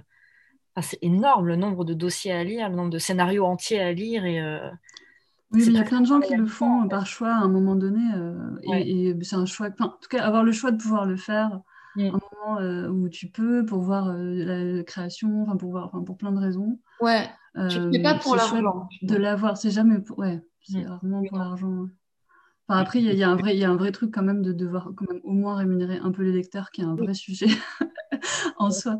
Mais, euh, mais ce sera jamais pour une rétribution. Euh, après, c'est sûr que ça prend un temps fou et que c'est mal payé, mais moi, je trouve ça. Euh, enfin, parce que je l'ai quand même fait quelques fois, mais dans des petites commissions un peu périphériques, je trouve ça important, rafraîchissant de lire ce que font les autres. Euh, et par les autres, du, coup, les autres, euh, c'est pas seulement tes amis, les gens que tu connais, mais des gens d'horizon plus large, en fait. Et je trouve que ça apporte ça, les commissions. Puis je sais pas, moi, je le vois aussi comme une sorte de, de devoir, quoi. Enfin, de de devoir des, des gens qui, qui, pensent les films, qui les écrivent, qui les fabriquent envers les autres. Enfin, j'aime bien cette idée que tout, tout, le monde tourne à cet endroit-là. Et, c'est vrai que voilà, je ne comprends pas pourquoi les, scénaristes. Euh, Peut-être qu'il faudrait que ça soit un peu obligatoire, comme euh, le service militaire à une époque. On devrait chacun avoir un tour imposé, ouais. obligé de passer comme, le, comme dans les jurys ou un truc comme ça. T'es tiré au Comme les jurys de festival, c'est assez rare, hein, des scénaristes, scénaristes en fait. Des choses qui sont proposées comme ça, effectivement, euh, mm. on essaie de proposer à la SRF, donc on essaye d'avoir euh, plutôt plus de réalisateurs et plus de scénaristes et moins de gens, euh, moins de journalistes ou moins de gens issus du monde littéraire. Et l'une des idées qu'on avait, c'est que quand un jour un réalisateur ou un scénariste a l'avance sur recette, il se, obligatoirement, il va y siéger l'année d'après. Et qu'il y ait une espèce en fait d'émulation un peu positive à se dire que dans le fond, tout le monde s'y retrouve, à avoir des gens qui l'ont eu et qui, qui, qui siègent. Et surtout à pouvoir augmenter le nombre de réalisateurs et de scénaristes qui sont de réalisateurs parce qu'ils peuvent se projeter dans le film qui va en être, et de scénaristes parce qu'effectivement, il, y a une, il y a une connaissance de, ce qu'est l'objet euh, en soi qui nous paraît plus précise que, d'avoir des noms du milieu littéraire. J'ai peut-être juste changé de sujet et passer à la question d'après. Je crois que c'était c'est Estelle à qui je vais donner la parole. Bonsoir. Je suis super heureux que ça marche. Vous m'entendez? Oui. Euh, oui, j'avais une question qui concerne donc euh, la collaboration euh, réalisateur-réalisatrice avec un scénariste qui n'a pas pour but de réaliser. Et savoir quand on vous sollicite pour un projet personnel, admettons, est-ce que comment vous vous positionnez en fait par rapport à être sollicité au stade d'une V1 par exemple, pour laquelle on a besoin d'être aidé, ou au stade d'un synopsis ou au stade d'une idée, puisque le travail est assez différent? Et euh, comment est-ce que vous arrivez à déterminer euh, par rapport aux rémunérations, comme on parlait, les projets on-spec et tout ça, euh, comment vous vous positionnez? En fait, je me demandais en fait si pour un scénariste, c'était moins intéressant d'être sollicité sur la base d'une V1, d'un projet personnel. J'imagine que ça peut être particulier ou difficile des fois d'intervenir à ce niveau-là. Et est-ce que vous préférez intervenir dès l'idée ou la V1 vous pose pas de problème? Bah, moi, j'aime assez euh, ça, arriver euh, quand il y a déjà quelque chose de formulé. Euh. Enfin, moi, c'est assez rare que j'arrive vraiment à des stades de. Enfin, si, traitement très souvent, mais vraiment synopsis ou idée, c'est assez rare. Et j'aime assez que la réal ou le réal soit allé au bout de quelque chose, qu'en tout cas, il ait formulé quelque chose qui, qui me permette, moi, de l'approcher et de pas projeter non plus. surtout quand on se connaît pas, on peut projeter beaucoup de choses sur sur quelque chose de court et donc de, de pas non plus, euh, enfin de qu'il y ait de la place, mais pas non plus, euh, euh, enfin de la place pour que je puisse imaginer, mais qui j'aime bien qu'il y ait déjà un peu, un peu quelque chose. Enfin donc moi une verbe, j'aime bien. Après, je pense que ça dépend complètement du projet. Hein. C'est compliqué de répondre, mais. Oui, c'était une question un peu générale pour voir comment vous vous positionnez et s'il y a des choses que, qui sont plus difficiles à aborder par rapport au stade d'écriture et l'avancement en fait. Hmm. Non, moi c'est pareil, c'est enfin, peu importe le, stade, tout ce qui compte, c'est comme on disait tout à l'heure, le coup de cœur en fait. Ouais. c'est différent, enfin c'est différentes, euh, pour moi c'est différentes parties du cerveau qui travaillent euh, selon si on en est tout au début ou à une, à une version dialoguée, parce qu'il y a des versions dialoguées où il faut tout reconstruire parce que ça va pas et c'est pour ça qu'on nous appelle, ou alors euh, c'est des versions qui sont déjà, qui sont déjà, qui fonctionnent déjà bien. Donc, je sais que moi, le plus le projet est avancé, plus je demande au, réalisateur euh, ou au scénariste de quoi il a besoin. Parce que des fois, c'est juste un gros coup de mou, euh, genre j'en ai marre, j'ai envie de recul. Donc, moi, la question que je pose, c'est est-ce que tu veux vraiment un co-auteur ou est-ce que tu veux un gros consultant, par exemple? Parce que des fois, tu as une bonne consultation et ça te redonne la pêche et tu es reparti pour un tour. Et euh, donc, généralement, je, pose cette question-là avant de m'investir moi-même dans, dans un projet. Et, après, oui, c'est une question de, coup de cœur aussi. Et ça aussi, ça dépend aussi de. Par exemple, si à un moment on me sollicite pour euh, au stade de vraiment de l'idée et de tout à construire, si j'ai déjà par exemple deux projets qui en sont à ce stade-là, je sais qu'un troisième ce sera trop.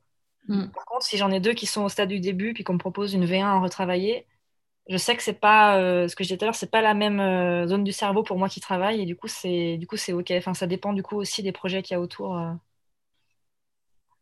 la même, pareil. Je suis entièrement d'accord. de travail. Ouais. Mm. Alors, je vais passer à la question d'après, qui était d'Alexandre, qui je donne le micro. Euh, oui, alors j'avais deux petites questions rapides.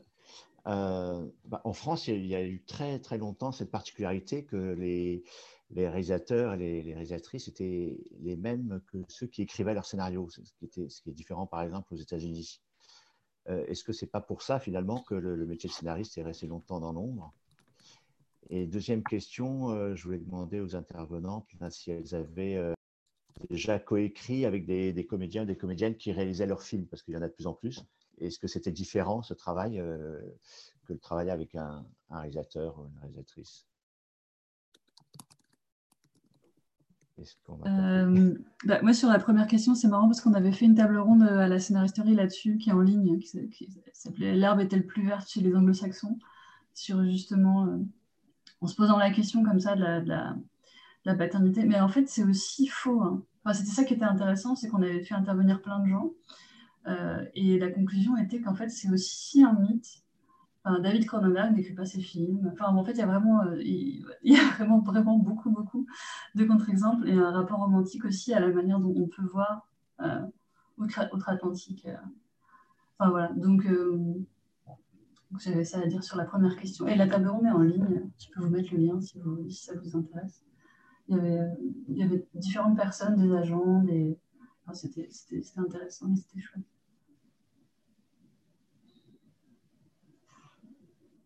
Pour répondre à la deuxième question, j'ai pas le souvenir d'avoir écrit avec un comédien ou une comédienne. Je crois pas. J'espère que je vais froisser personne, mais je crois pas.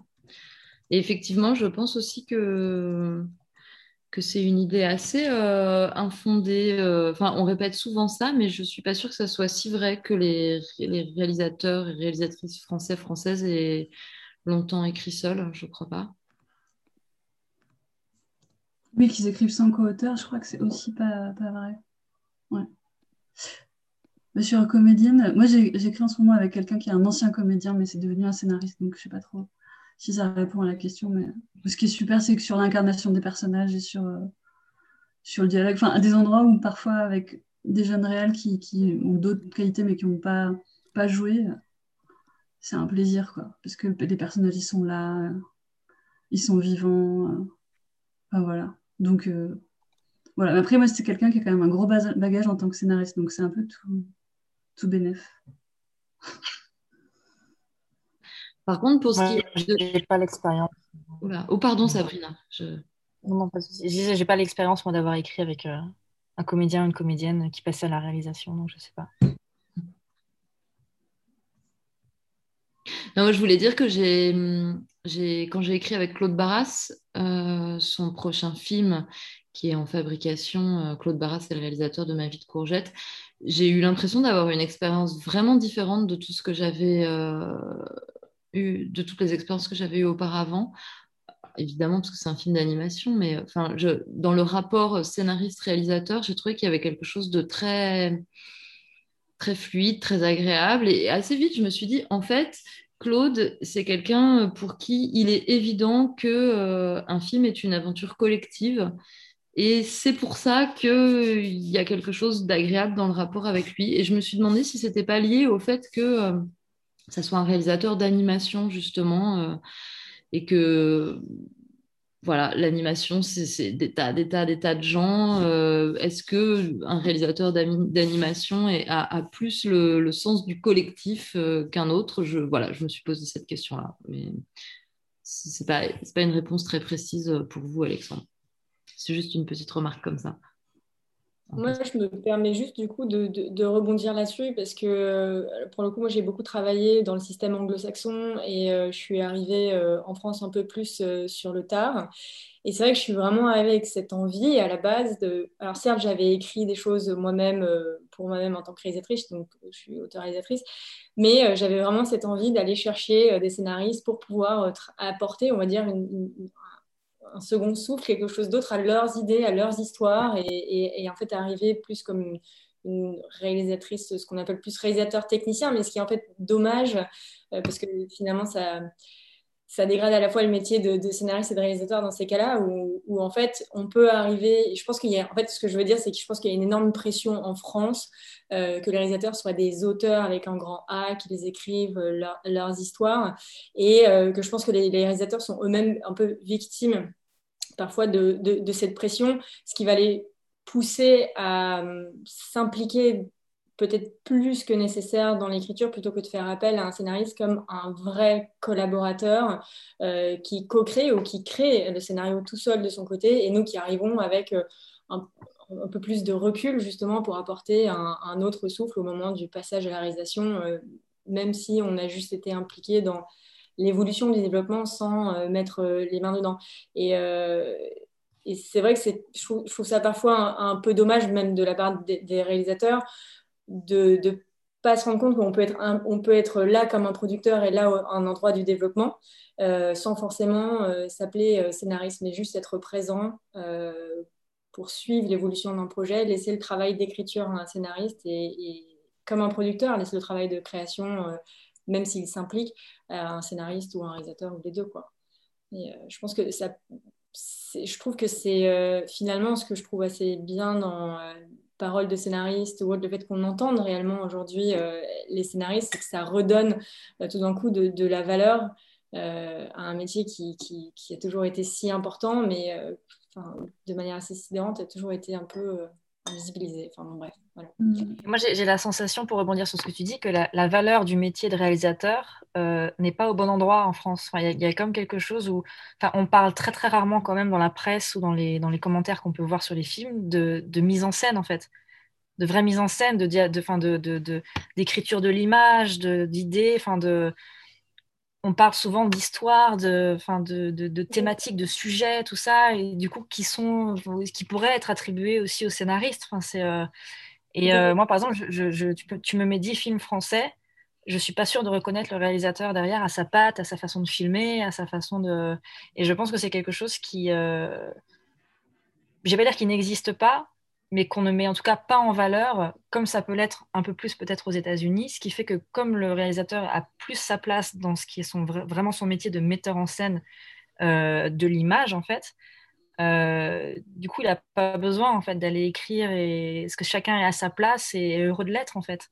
Mm-hmm. Et moi, moi, il me manque ça en tout cas dans le, dans le, dans le cinéma français, des réalisateurs avec une vraie patte euh, visuelle, tout ça. Et en tout cas, on, pourrait parler vraiment d'un univers et d'une mise en scène. Et, euh, Complètement, non, mais je pense que tu, tu le dis très très bien et, mieux que moi. mais c'est vrai que c'est quelque chose à la SRF dont, on parle beaucoup, en fait, de aussi effectivement euh, dans ce mouvement de, revaloriser le métier de scénariste, il y a en fait effectivement une revalorisation du métier de metteur en scène, de réalisateur, qui est distinct du métier de scénariste, plutôt que de tout mélanger avec un grand A, auteur, qui finalement est très vaste et, et peu, euh, peu concret, quoi. C'est pour rebondir sur. Euh, ah, vas-y, vas-y, Laure, je, je rebondir après.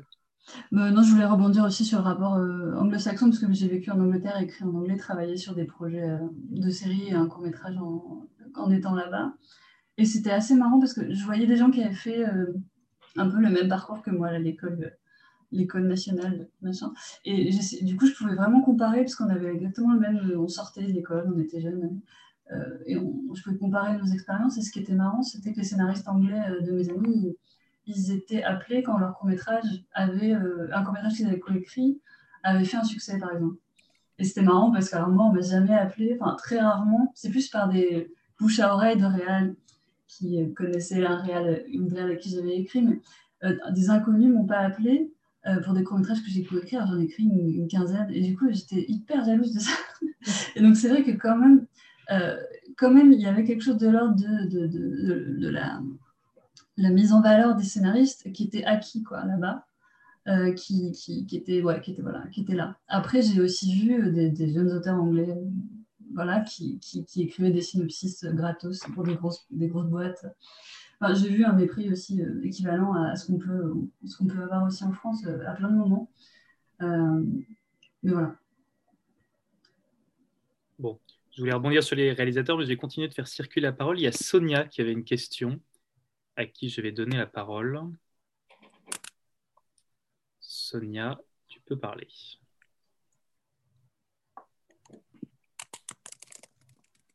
On n'a pas d'image, Sonia, mais tu peux quand même. Euh, Sinon, je vais être obligé de parler moi, Sonia, si tu ne poses pas de questions. non euh, Estelle, tu avais une autre question, c'est ça? Non. Ok. Elle dit que son micro est ah, désactivé. Sonia. Ah oui. Normalement, tu peux parler.